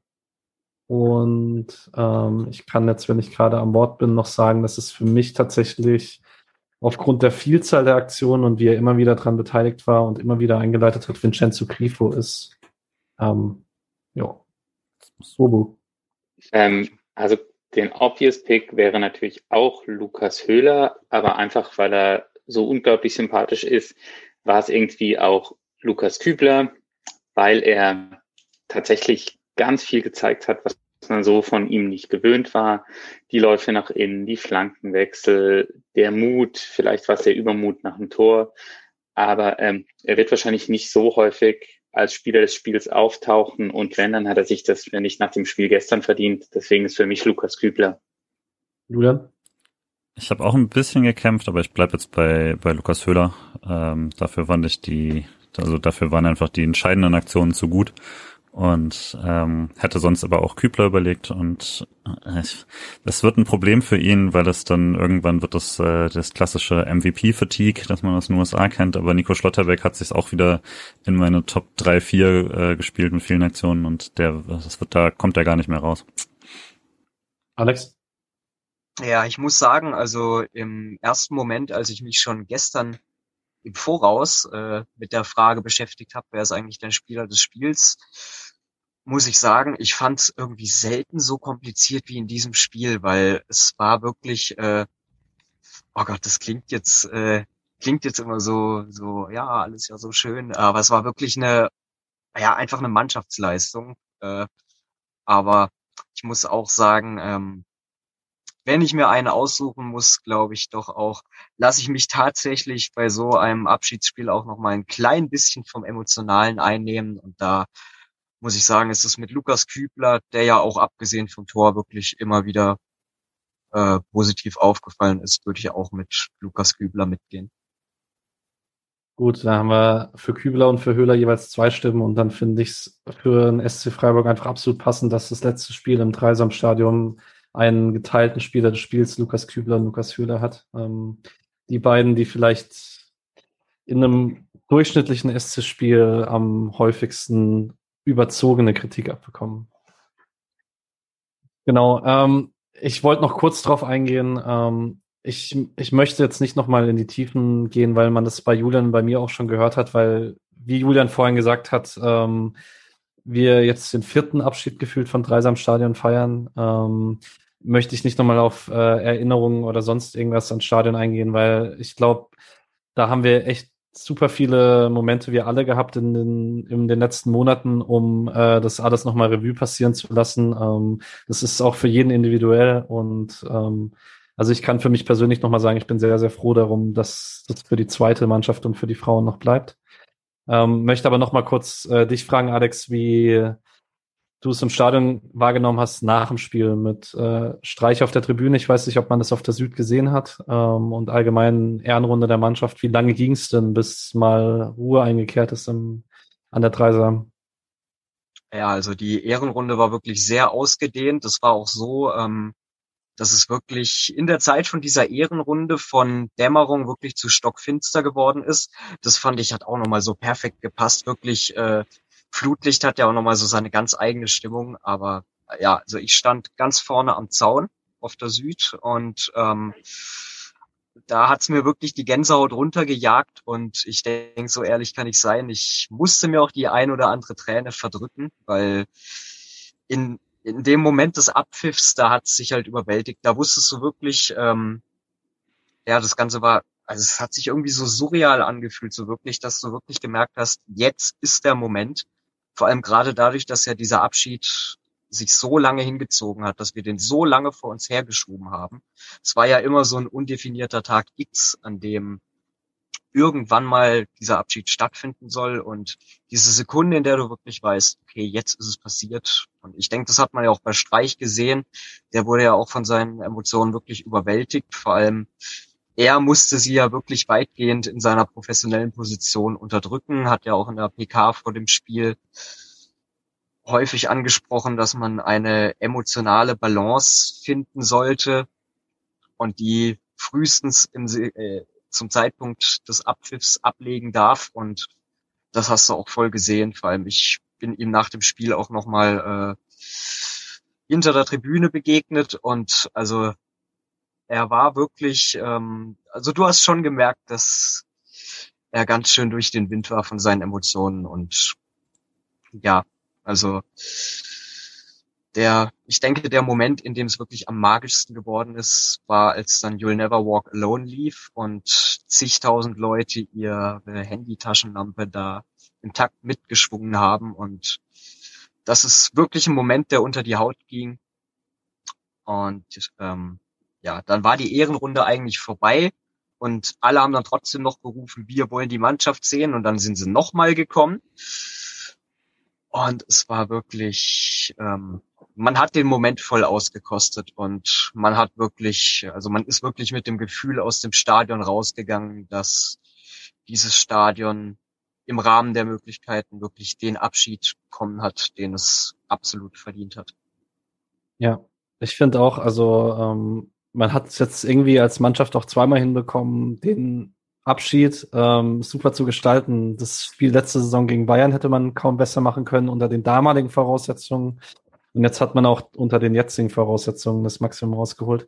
Vielleicht eine Frage noch an, äh, ich stelle die mal an Obo. Ähm, man hat immer gesagt, man möchte noch mal einen Abschied vom Dreisamstadion, wenn es voll ist. Denkst du, man sagt jetzt, man macht das nicht, weil man jetzt nah genug dran war an einem vollen Stadion, oder denkst du, es wird doch noch mal ein Pokalspiel oder ähnliches geben mit ganz vollem Haus, wenn die Pandemie mal vorbei ist? Ich glaube nicht. Ich glaube, das war jetzt ein guter Abschied ähm, und es hat voll gewirkt. Und jetzt muss man das Neue anfangen. Und wenn man dann nochmal einen Schritt zurückgeht, halte ich es eigentlich nicht für sinnvoll. Ich hätte es schon sehr gerne, allein schon, weil mh, hm, ich glaube, das steht jetzt auch für sich. Das war das, das war das letzte Bundesligaspiel. Das wird so oder so nicht wieder geben, wenn nicht plötzlich äh, ein Gerichtsentscheid in eine Richtung kommt. Aber äh, davon ist ja nicht auszugehen. Ich finde halt schon, dass es nochmal was anderes ist, wenn es ähm, so voll ist und Leute auch auf den quasi, also alle dort sind, die üblicherweise auch dort sind. Ähm, man hat das teilweise eben noch was anderes. Auch ganz egoistisch. Ich wäre gerne da. und ja, also ich fände so ein Pokalspiel als Ding, was dann, was man von Verein ja auch gar nicht als irgendwie das allerletzte Mal nochmal vermarkten muss, sondern was dann auch für die Fans so, äh, so sein kann, äh, fände ich da eigentlich schon sehr gelungen. Ansonsten würde ich aber auch es sehr schön finden, wenn zum Beispiel dann einfach die aktive Fanszene sich in, in hoffentlich, wenn es alles, wenn alles wieder komplett offen ist, ähm, sich ein, ein schönes äh, Spiel raussucht und äh, dahin dann mobilisiert oder sowas. Aber ähm, ich fände es schon nochmal schön, wenn, wenn tatsächlich dann, äh, wenn man mit allen, mit denen man sonst auch da sein kann, nochmal hingeht. Würde aber sagen, viel schöner hätte man den Abschied unter den gegebenen Bedingungen nicht hinkriegen können. Und es kommt halt noch dazu, ich weiß nicht, ob wir dann als Abschiedsspiel äh, ein Zweitrunden aus gegen SV Sandhausen haben wollen. Also wenn wir sagen, was repräsentiert unseren Verein, dann, dann vielleicht schon. Aber Ja. äh, ich, vielleicht generell noch beim, bei, bei so einem Abschiedsspiel. Ich war auch tatsächlich ein bisschen erstaunt, wie gut man alles hinbekommen hat und wie, wie würdig das dann war, weil das keine Stärke des SC ist, würde ich sagen. Auch immer so ein bisschen aus einer Angst vor irgendwie, weiß ich nicht, äh, sich, sich selbst so, äh, sich selbst so naja, wobei man mythologisiert sich eigentlich die ganze Zeit, von daher stimmt das auch nicht. Also man hatte zum Beispiel, ich bin bis heute sehr, sehr sauer darüber, wie man den Julian Schuster Abschied, ähm, der für mich ein ikonischer Moment eigentlich hätte sein müssen, von Vereinsseite aus gelöst hat, wo das so zwischen Trikotpräsentation und Abpfiff irgendwie so reingedrückt war oder solche, solche Momente. Und dass der Verein es jetzt hinbekommen hat, tatsächlich so einen Abschied unter sehr schwierigen Bedingungen hinzulegen, fand ich sehr bemerkenswert und hat mich sehr gefreut. Alex. Ganz kurz noch zu dem äh, Zweitrunden aus gegen Sandhausen. Am besten an so einem richtig schön verregneten Dienstagnachmittag, 18.30 Uhr. Richtig schön Verlängerung Elberschießen. Vor allem, ich, ich meine mich zu erinnern, dass wir in der Saison 16, 17 sogar zu genau diesen Konditionen rausgeflogen sind.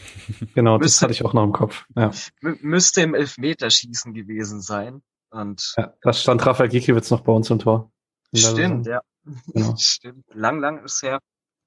War dann wirklich so ein Gefühl, wenn du dann da, also wirklich äh, Stunden im Stadion stehst, ja, um dann gegen Sandhausen rauszufliegen, die ich glaube mit 55 Stehplätzen und exakt einem Sitzplatz, glaube ich, im Gästeblock ihren Auswärtssupport dort bei uns hatten.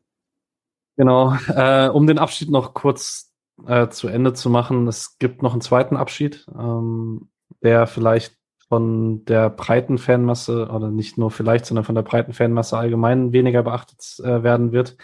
Ähm, mit der NBU hat sich auch die ähm, über Jahre größte Ultrakopierung in Freiburg ähm, verabschiedet. Ähm, auf ihrer Homepage steht, das ist das Ende, wir sind Legende. Ähm, First Game, 22. September 2000 im Olympiastadion in München und jetzt 21 Jahre später im Dreisamstadion in Freiburg. Also die NBU wird zumindest mit ihrem Namen äh, nicht ins neue Stadion umziehen. Ähm, wahrscheinlich werden einzelne Mitglieder trotzdem noch zur aktiven Fanszene ähm, gehören, dann allerdings äh, in anderen Gruppen. Ich kann da persönlich noch sagen, bevor ich in dem Punkt gerne das Wort an Julian weitergebe, ähm, dass, ähm, also ich stehe immer bei der aktiven Fanszene, wenn das Stadion voll ist und ähm, ich kann mir ein Stadion ohne die aktive Fanszene auch nicht vorstellen. Das hat für mich im Moment auch nicht den gleichen Zauber. Ähm, aber wenn ich mir eine Fankopierung hätte aussuchen müssen, die dann vielleicht nicht mit in so ein neues Stadion umzieht, dann ist es die NBU, die in der Vergangenheit schon ab und zu mal aufgefallen ist, zum Beispiel bei der Choreo für mehr äh, Frauen im Fußball mit äh, sexistischen Fangesängen dann während der Choreo und so weiter. Da sind einfach ein paar in den letzten Jahren vielleicht ein bisschen stehen geblieben. Ich habe äh, kürzlich zu Julian scherzhaft geschrieben, der alte weiße Mann der Tribüne. Ähm, ja, ich weiß nicht, Julian, vielleicht möchtest du noch was zu sagen. Eigentlich hast du alles mir schon aus dem Mund genommen. Ähm, ja, nein, ich denke trotzdem quasi bemerkenswert ist es nach eben so einer langen Zeit, seit also äh, seit das Ultras in Freiburg irgendwie wahrgenommen habe, war das eben immer die NBU bis auf die paar Jahre, in der sie wegen Stadionverboten nicht im Stadion waren. Ähm, also ist, ist bemerkenswert, ist aber äh, insgesamt jetzt nach der Entwicklung auch äh, in der Szene in den letzten Jahren jetzt nicht, äh, nicht völlig schockierend oder so. Ähm, und ja, also dann halt vermutlich mal gucken im neuen Stadion, wie es dann, wie die Szene es dann löst mit Vorsänger und solche Geschichten. Hab ansonsten dann so Szene-Tratsch irgendwie kein Interesse. Da kann man dann irgendwie die schlimme Kommentarspalte in Faszination Fankurve durchlesen oder so. Aber äh, die Augsburger haben sich gestern auch nämlich verabschiedet. Äh, zum Gästeblock gab es ein äh, Dreisamstadion NBU, eins beschissen, eins macht zu, äh, transparent. ähm, ja, also denke, äh, erwähnen sollte man es auf jeden Fall mal, ähm, weil jeder, der zumindest mal auf Nord oder äh, auswärts war, hat das ja dann auch mitbekommen, haben ja auch einen der Vorsänger immer gestellt und ähm, ja, ist auf jeden Fall schon bemerkenswert, dass es dann die im neuen Stadion gar nicht mehr geben wird als Gruppe. Eine letzte Frage noch grob zum Spiel. Hat jemand von euch die PK gesehen? Sonst würde ich das ja. noch nicht. Okay. Kannst du, gab es noch was Interessantes oder? Ich kann mal kurz die Zitate überfliegen, die ich äh, da rausgeschrieben habe. Ähm, ah ja, eins fand ich noch äh, ganz schön. Also da hat Streich dann auch nochmal gemeint, ähm, wenn wir dann rübergehen ins neue Stadion, ähm, sollen wir unbedingt die Demut mitnehmen und Bescheid wissen, dass wenn schwere Zeiten kommen, und es werden in den nächsten Jahren wieder schwere Zeiten kommen, so die Prognose des Herrn Streich, äh, dass wir dann wieder so zusammenstehen und weiter diesen Spirit, Spirit ist ja, wenn man die PKs von Christian Streich verfolgt, auch so ein bisschen eins seiner Lieblingsworte, mhm. ähm, ja, mitnehmen und dann findet er auch, wir müssen schauen, dass wir das so rübernehmen und wenn wir das schaffen, dann so steht der SC Freiburg vor einer guten Zukunft. Zitat Ende. Kann man, denke ich, ganz gut zusammenfassen. Ich fand es jetzt auch schön, dass äh, Christian Streich es auch neues Stadion genannt hat, weil ich glaube, Esil das heute bei Twitter geschrieben hat, ähm, ob Europaparkstadion oder Mooswaldstadion ist ihm eigentlich egal, das wird für ihn immer das neue Stadion sein. Ähm, das Gefühl habe ich aktuell auch noch. Julian. Ich vielleicht noch als letzter Gedanke von mir zu der ganzen äh, zur Streich gestern, weil das jetzt auch natürlich nochmal viel durch die Medien geht und so und da dann, also klar, dann auch in jedem Interview wurde er schon immer versucht, genau in diese äh, sentimentale Ecke zu drängen, was er ja auch immer sehr abgeblockt hat und dann nur über Taktik geredet hat und so, was ich auch ganz äh, lustig fand. Aber es ist schon was, was man dann überhaupt nicht als selbstverständlich nehmen sollte, auch äh, wenn es das irgendwann für uns geworden ist, was das, dass man einen Trainer hat, der diesen Moment so 100% versteht oder nicht nur versteht, sondern halt lebt, ähm, weil es eben sein eigener Moment ist. Also weil es nichts ist wie bei anderen Vereinen, wo man sagt, der, der Trainer versteht gut, was die Fans hier durchmachen, sondern dass jede Emotion, die man im Stadion gefühlt hat, die man vom Fernseher gefühlt hat, eine ist, die er selber gefühlt hat, weil es eben sein Verein ist. Und das ist so überhaupt nicht selbstverständlich. Und ich bin immer jemand, der das nicht so gerne hat, dass, dass das alles so reduziert wird auf diese, diese Mythosfiguren und dieses, der ganz andere Verein und all diese Klischees und so, die immer genutzt werden. Aber ich glaube eben so Tagen wie, wie, gest, äh, wie gestern sieht man dann eben, was, was man da auch einfach hat, was, was so einzigartig daran ist. Ähm, eben, dass, dass man einen Trainer hat, der, der komplett eben diesen Moment auch so mitgehen kann. Und das ein, ich weiß auch nicht, ob das allen so klar ist, auf diese, auf die Tribüne gehen, wie absolut untypisch das für einen Christian Streich ist und dass das zeigt, dass er auch weiß, was das für ein besonderer Tag ist. Hat er dann auch danach nochmal gesagt in so einem Interview. Ich, vielleicht, Alex, hast du gerade genau das Zitat?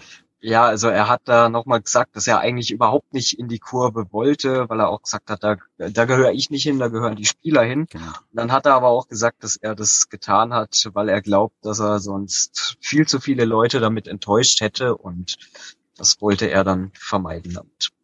Ja, genau. Und ich meine, er hat sowas gesagt, an so einem Tag kann ich das den Fans nicht ausschlagen oder sowas in die Richtung, genau. Ja, auf jeden Fall. Was dann auch noch ganz süß war, was natürlich wieder äh, auch in den Medien natürlich wieder rauf und runter zum Kult hochstilisiert wurde, war ja, wie Streich sich erstmal den Humber erklären ließ, was er da jetzt machen muss mit dem Megafon. Und ja, aber dass er, also, dass er wirklich da sich nochmal auf der Tribüne gezeigt hat, das ähm, ja, hat dann auch nochmal seinen Teil zu diesem Moment beigetragen. Gut, machen wir einen Deckel drauf. Ähm, und gehen kurz zur Bundesliga. Das würde ich heute tatsächlich kurz halten. Ich habe auch, um ehrlich zu sein, ich habe die erste Halbzeit der Konferenz gesehen am Samstagmittag und sonst überhaupt gar nichts. Ähm, ich weiß nicht, falls irgendjemand von euch irgendwas loswerden möchte, was nicht mit der Hertha-Klatsche in Leipzig zu tun hat, weil die werden wir gleich besprechen, wenn es ums nächste Spiel geht, dann äh, go for it. Eigentlich war das alles überlagernde Thema eigentlich nur Aitekin gegen der Hut. Ähm, darf er fürs Abwinken ein Signal setzen oder nicht? Und ähm, ich denke aber, dass das Doppelpass oder andere Medien bestimmt irgendwie ausgiebig mit ein paar Werbeunterbrechungen dazwischen ähm, genügend diskutiert hat. Ansonsten ähm, Bayern macht halt Bayern Dinge, der Rest der Liga, ja. Genau. Äh, ansonsten vielleicht, weil du es gerade erwähnt, erwähnt hast, Uwe, mit den Werbepausen beim Doppelpass an alle lokalen Unternehmen in der Nähe von Freiburg, hier könnte gerade euer Werbeblock laufen. Ähm. Nein, Spaß beiseite, äh, Alex.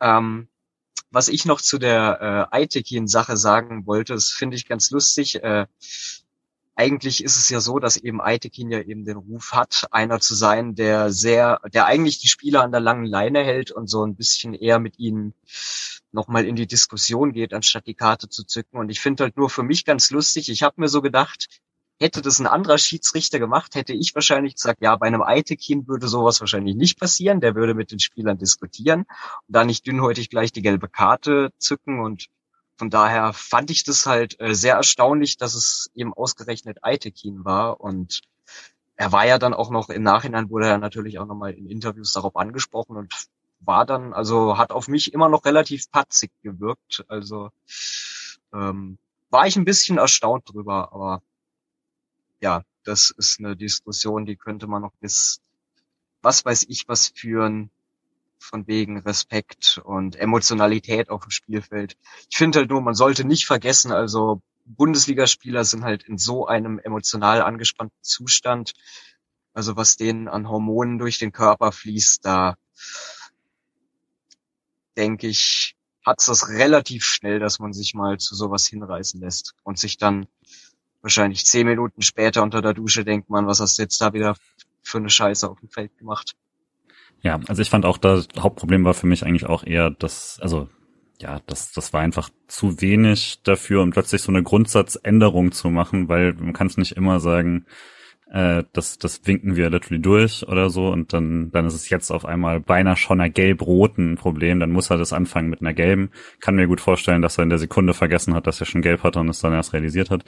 Äh, tatsächlich, mein Gedanke war auch, das war so eine Stieler gelb-rote. Also es war wirklich, mein äh, Uwe hat es gerade auch geschrieben und genau, also das das fand ich einfach ungewöhnlich. Und jetzt, wo Mischa nicht da ist, kann ich so einfach auch mit Emotionen erklären. Äh, dann darf ich das mal. Vielleicht hat er auch einfach einen schlecht gelaunten Tag passiert. Und ich fand es aber sehr schön überhaupt, dass er sich erklärt hat im Interview. Ähm, das fand ich sehr gut. Fand er, ähm, ist ja auch nicht selbstverständlich. Äh, fand es jetzt auch kein Weltuntergang, aber es war mir auch deutlich zu hart, um das jetzt plötzlich so zu ändern. Wenn, dann steigst du damit mal ein bei jemand. Also gerade wenn du sagst, davor hat bereits ein anderer Spieler abgewunken, dann würde ich sagen, dann steigt nicht bei dem ein, der schon gelb hat. Gut, äh, sonst noch jemand was zur Bundesliga? Ähm, von den Ergebnissen her sah es nicht so spektakulär aus. Ähm, man kann vielleicht tatsächlich einfach, äh, ich würde es dann diese Woche relativ kurz halten, ähm, noch sagen, dass Freiburg jetzt auf Platz 5 steht und äh, wenn man das tausendste Tor im Dreisamstadion noch gemacht hätte, wäre man sogar auf Platz 4 gestanden vor Dortmund. Ähm, und wenn das so weitergeht, können wir dann irgendwann in den nächsten Wochen mal die Frage stellen, ob man dann schon langsam von was Höherem träumen darf. Sechs Spieltage, Alter. Ganz kurz noch, ähm, das sollte auch nicht unerwähnt bleiben, dass wir jetzt mit sechs Spielen ungeschlagen am Stück einen Vereinsrekord aufgestellt haben. Ja. Und das, das finde ich, das ist schon echt eine Hausnummer. Also dass du die ersten sechs Spiele kein einziges Mal äh, dich geschlagen geben musst. Das äh, finde ich spricht auch schon wieder so ein bisschen für eine Entwicklung, dass man auch, finde ich, äh, mit dem Mainz-Spiel zum Beispiel, denke ich mir auch, vor ein paar Jahren verlierst du so ein Spiel irgendwie unglücklich in der 85. Und spricht dann halt auch für Freiburg, dass man dann auch in so einem eher mäßigen Spiel, wie ich fand, dann halt trotzdem den Punkt mitnimmt und weiterhin von sich sagen kann, gegen uns hat noch niemand gewonnen diese Saison. Genau, ich denke, da gilt es ähm, sicherlich auch so ein bisschen jetzt wirklich das Momentum mitzunehmen in ein neues Stadion, weil ich finde, das ist jetzt tatsächlich eine Herausforderung, ähm, dass man da jetzt nicht so sagt, okay, man hat jetzt den emotionalen Höhepunkt am sechsten Spieltag gehabt und man verliert jetzt irgendwie die Spannung in den nächsten Wochen. Das Obu. Ja, also gerade das Ungeschlagensein in dem Fall gegen einen bestimmten Gegner. Es ist so, dass ein Arbeitskollege von mir Gladbach-Fan ist und der hat extrem gehofft, dass das Stadion, das neue Stadion fertig ist ähm, bis zum Gladbach-Spiel, weil er gesagt hat, das ist die einzige Möglichkeit, dass Gladbach in Freiburg mal was holen kann. Von dem her hoffe ich auch, dass man diese Spannung mitnehmen kann. Ähm, genau. Gladbach verliert trotzdem hier, egal. ähm, ich gehe noch, ich gehe mal kurz die Leihspieler und die anderen Mannschaften durch. Ähm, Gianluca Itter war bei Fürth wieder nicht im Kader. Ähm, es gab eine 3-1-Niederlage gegen die Bayern am Freitagabend. Äh, Marvin Pieringer durfte wieder mal Simon Terodde dabei zuschauen, wie er Tore macht. Ähm, Schalke hat 2 zu 0 in Rostock gewonnen und Pieringer kam für eben jenen Terodde in der 78. Lino Tempelmann, ähm, da habe ich ähm, letzte Woche was gesehen, diese Woche nicht. Ähm, aber der ist aktuell wirklich sehr, sehr gut drauf. Ähm, ist 2-1 Torschütze gewesen beim 2-2 des Club in Hamburg beim HSV. Hat sehr gute Defensivstatistiken im Mittelfeldzentrum und äh, es in die Kicker 11 des Tages geschafft. Paulo Bukalfa hat bei Regensburg etwas ähm, ungewohnt auf der 10 gespielt, hinter Stürmer Albers äh, man hat 3-2 gewonnen gegen Aue. Die, er wurde nach 78 Minuten ausgewechselt. Die Statistiken sind ordentlich, ohne großartig auffällig zu sein. Und Niklas Tiede spielte mit Ferl 1 zu 1 gegen 1860 München. Er ist weiterhin Stammspieler da. Genau. Die Frauen, die ich letzte Woche, ähm, bei denen ich letzte Woche unerwähnt gelassen habe, dass sie diese Woche das Pokalspiel in Ebing haben, da viel äh, vielen Dank an Lesita an der Stelle nochmal für den netten Hinweis. Ähm, die Frauen haben 10 zu 0 gewonnen in Ebing. Torschützen äh, Hasret Kayekci vierfach, Marie Müller zweimal und die vier weiteren Torschützinnen waren Völmli, Minge, Xemaili und Wojtekova. Das war mal ein erstes Erfolgserlebnis diese Saison, nachdem es in der Liga durch den sehr harten Auftakt ähm, bisher nur Niederlagen gab und da wird es nächsten Samstag nicht unbedingt leichter, denn da kommt der VfL Wolfsburg nach Freiburg. Ähm, danach sollte man dann spätestens in die Saison starten. Also punktemäßig. Die zweite Mannschaft hat in Zwickau gespielt. Zwickau aktuell 17. der dritten Liga, die zweite Mannschaft 16. Daran hat sich auch nach dem Spiel nichts verändert. Ähm, es gab ein 0 zu 0 in Zwickau. Ich habe nichts gesehen. Ähm, ich weiß nicht, jemand von euch vielleicht? Ähm, nee, aber ich könnte höchstens zu den letzten zwei Heimspielen noch ein bisschen was sagen, bei denen war ich auch noch. Wenn du möchtest, habe ich, ne? hab ich mir ohnehin noch die volle Dreisamstadion-Dröhnung zum Abschluss gegeben. Erstmal vorletzten Sonntag Heimspiel gegen ähm, Victoria Berlin, was man wirklich ordentlich mit 2-0 gewonnen hat. Ähm, fand ich generell ähm, sehr krass. Ähm, also wenn man sich angeguckt hat, wo Victoria eigentlich in der Tabelle stand, muss ich sagen, sind sie dem auf dem Platz meiner Meinung nach doch nicht so ganz gerecht geworden. Also das hat ziemlich Spaß gemacht, da das 2-0. Dann unter der Woche war ja noch das Nachholspiel gegen Braunschweig. Da hat man sich dann eher ein bisschen schwer getan, ist aber wirklich äh, kaum mit dem Ball mal irgendwie ins Angriffsdrittel gekommen, also konnte da kaum Druck machen und hat das Ding dann leider durch einen äh, Eckball, wo der Ball dann auf den ersten Pfosten ging und dann per Kopf rein, hat man das dann bisschen unglücklich durch eine Standardsituation verloren. Und sonst zu dem 0-0 in Zwickau kann ich leider auch nicht so viel sagen. Ja, ähm, nach allem, was man so liest, ähm, Kicker, Transfermarkt und so weiter, war es ein sehr, sehr zähes Spiel, ohne großartige Torchancen. Zwickau hatte wohl die beste, die hat Atobolo äh, vereitelt. Ansonsten ist nicht sonderlich viel passiert. Man bleibt jetzt 16. wie gesagt, mit 12 Punkten. Man hält die drei Punkte Vorsprung auf Zwickau auf 17 und spielt nächsten Samstag gegen den Hallischen FC. Die sind aktuell Neunter mit 16 Punkten. Das heißt, man könnte da auf einen Punkt rankommen, wenn man gewinnen sollte im Dreisamstadion. Ähm, die dritte Liga ist sehr eng zusammen, das äh, kennen wir. Ähm, Havelse hat heute Abend jetzt das erste Spiel gewonnen, steht damit jetzt auch bei sieben Punkten. Ähm, man ist einfach, also man ist es ja aus den letzten Jahren gewöhnt, dass es kaum Mannschaften gibt, die nach oben oder unten ausreißen und der Rest dann noch weiter zusammen bleibt.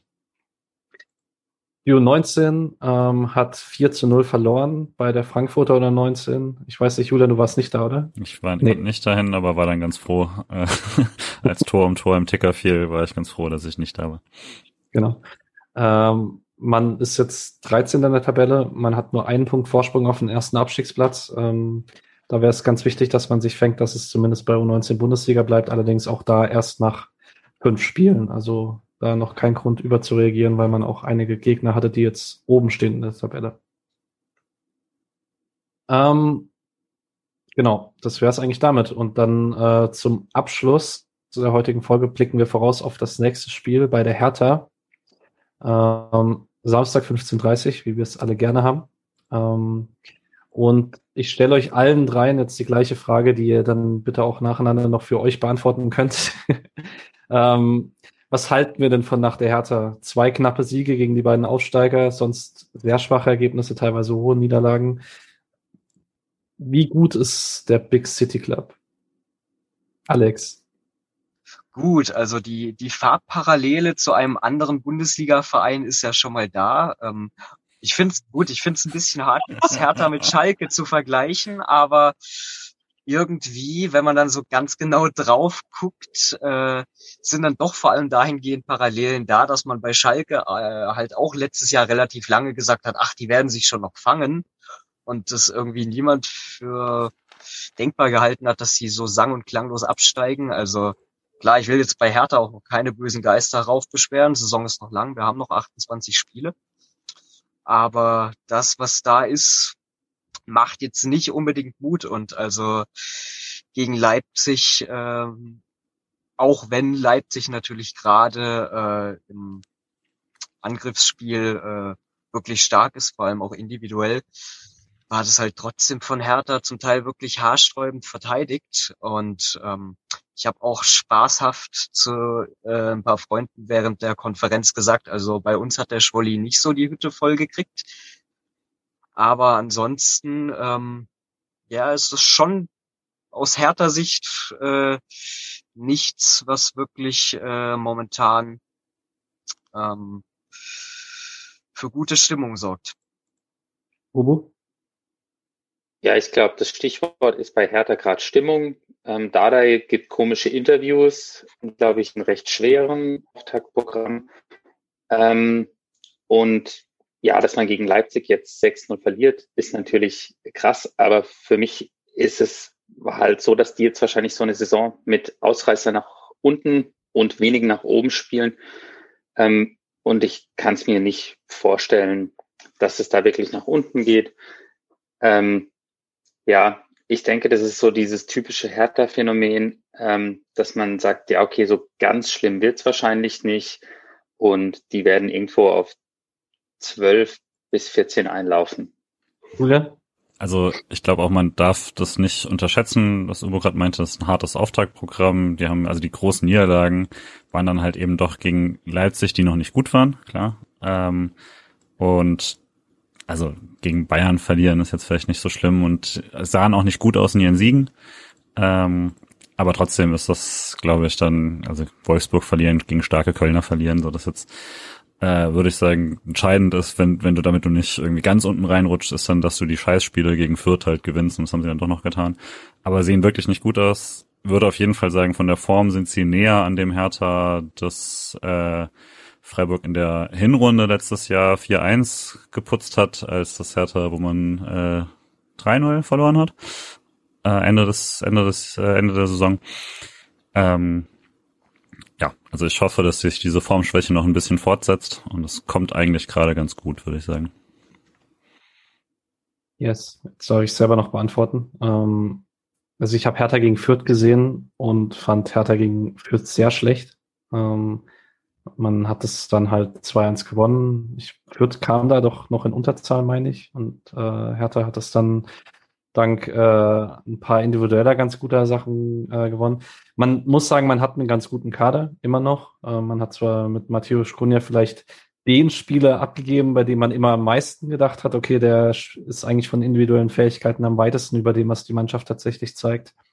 Man hat auch noch andere Spieler, die einfach mit wenn sie einen guten Tag haben, einen Unterschied machen können, auch in der Bundesliga. Und deswegen ist es immer so ein bisschen eine Wundertüte, was man bekommt.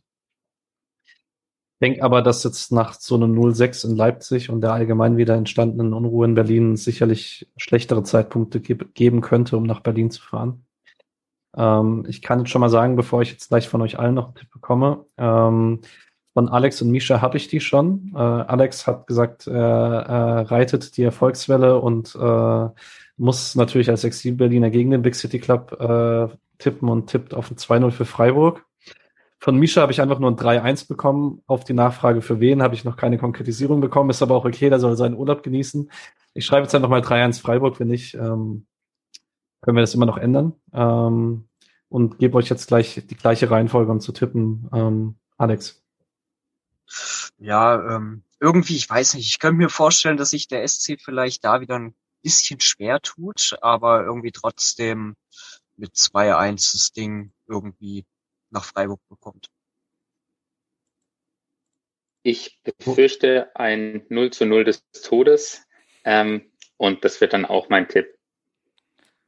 Ja, da wäre ich eigentlich auch. Ähm, ich gehe jetzt trotzdem mal darin, vielleicht das, was Alex vorhin meinte, nämlich, dass man äh, diese Saison bisher Situationen, die äh, so in beide Richtungen kippen können, ganz gut gelöst hat und vielleicht tatsächlich sich genau in so einem Spiel trotzdem das 1 zu 0 äh, in, in Berlin mitnimmt.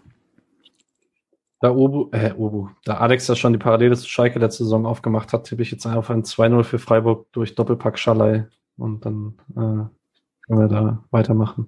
Ähm, wir alle auf dem SC außer Uru mit dem 0-0. Ähm, die Twitter-Bubble wird uns wieder hassen, aber das Augsburg-Spiel hat uns eigentlich schon recht gegeben, also das passt schon. ähm, dann bleibt mir jetzt, außer jemand von euch möchte noch ein Schlusswort zum Inhaltlichen geben. Ähm, eigentlich nur Danke zu sagen an unsere beiden Gäste heute sozusagen. Ähm, ihr habt das also nicht unerwartet, aber ähm, ihr habt das wirklich sehr, sehr gut gemacht. Äh, Gerade für Alex, der jetzt sogar das erste Mal dabei war. Ähm, es, also wir haben von Anfang an, Alex hat vor allen Dingen von Anfang an immer wieder gesagt, es soll ein interaktiver SC-Fan-Podcast werden. Ähm, und auch wenn sich jetzt im letzten Jahr so ein bisschen eine äh, Stammviererbesetzung rausgespielt hat, freuen wir uns immer, wenn es Leute gibt, die einfach sagen, hey, wir möchten hier mitmachen. Äh, wir halten das hier lebendig damit. Ähm, und äh, sag erstmal alle, äh, an Alex hier einen herzlichen Dank. Ja, vielen Dank, dass ich äh, in der Viererkette auch mal ein bisschen Spielpraxis sammeln durfte. Also es, es, es war mir wirklich ein sehr großes Vergnügen, ähm, hat richtig Spaß gemacht und eben dadurch, dass ich ja für meine Berichte ohnehin jedes SC-Spiel sehr ausführlich vor- und nachbereite, ähm, war das für mich eigentlich ähm, ja, war das für mich eigentlich, was die Nachbereitung anging, Business as usual, nur halt mit der coolen Seite, dass ich dann auch nochmal hier mit auch äh, drei weiteren sehr interessierten und kompetenten Mitstreitern auch nochmal sehr ausführlich darüber reden durfte. Also hat mich gefreut und äh, vielen Dank, dass ich dabei sein durfte. Wir danken dir. Ähm, Obo, äh, ich hoffe, wir können alle deine Aussagen ähm, richtig aufbereiten, weil es doch ab und zu mal ein paar Soundprobleme gab, aber äh, Julian darf sich hier als Schnittmeister betätigen. Ähm, dir aber auch vielen Dank. Ja, danke, schönen Abend. Und äh, an Julian natürlich auch noch ein Ciao. danke euch beiden nochmal und ciao, schönen Abend noch. Ähm, genau. Und an alle HörerInnen äh, eine schöne Restwoche und wir hören uns nach dem Spiel bei der Hertha dann noch mal ein bisschen spannendere äh, Besetzung, weil dann bin ich selber auch im Urlaub. Dann darf der Julian das organisieren. Ähm, macht's gut. Ciao.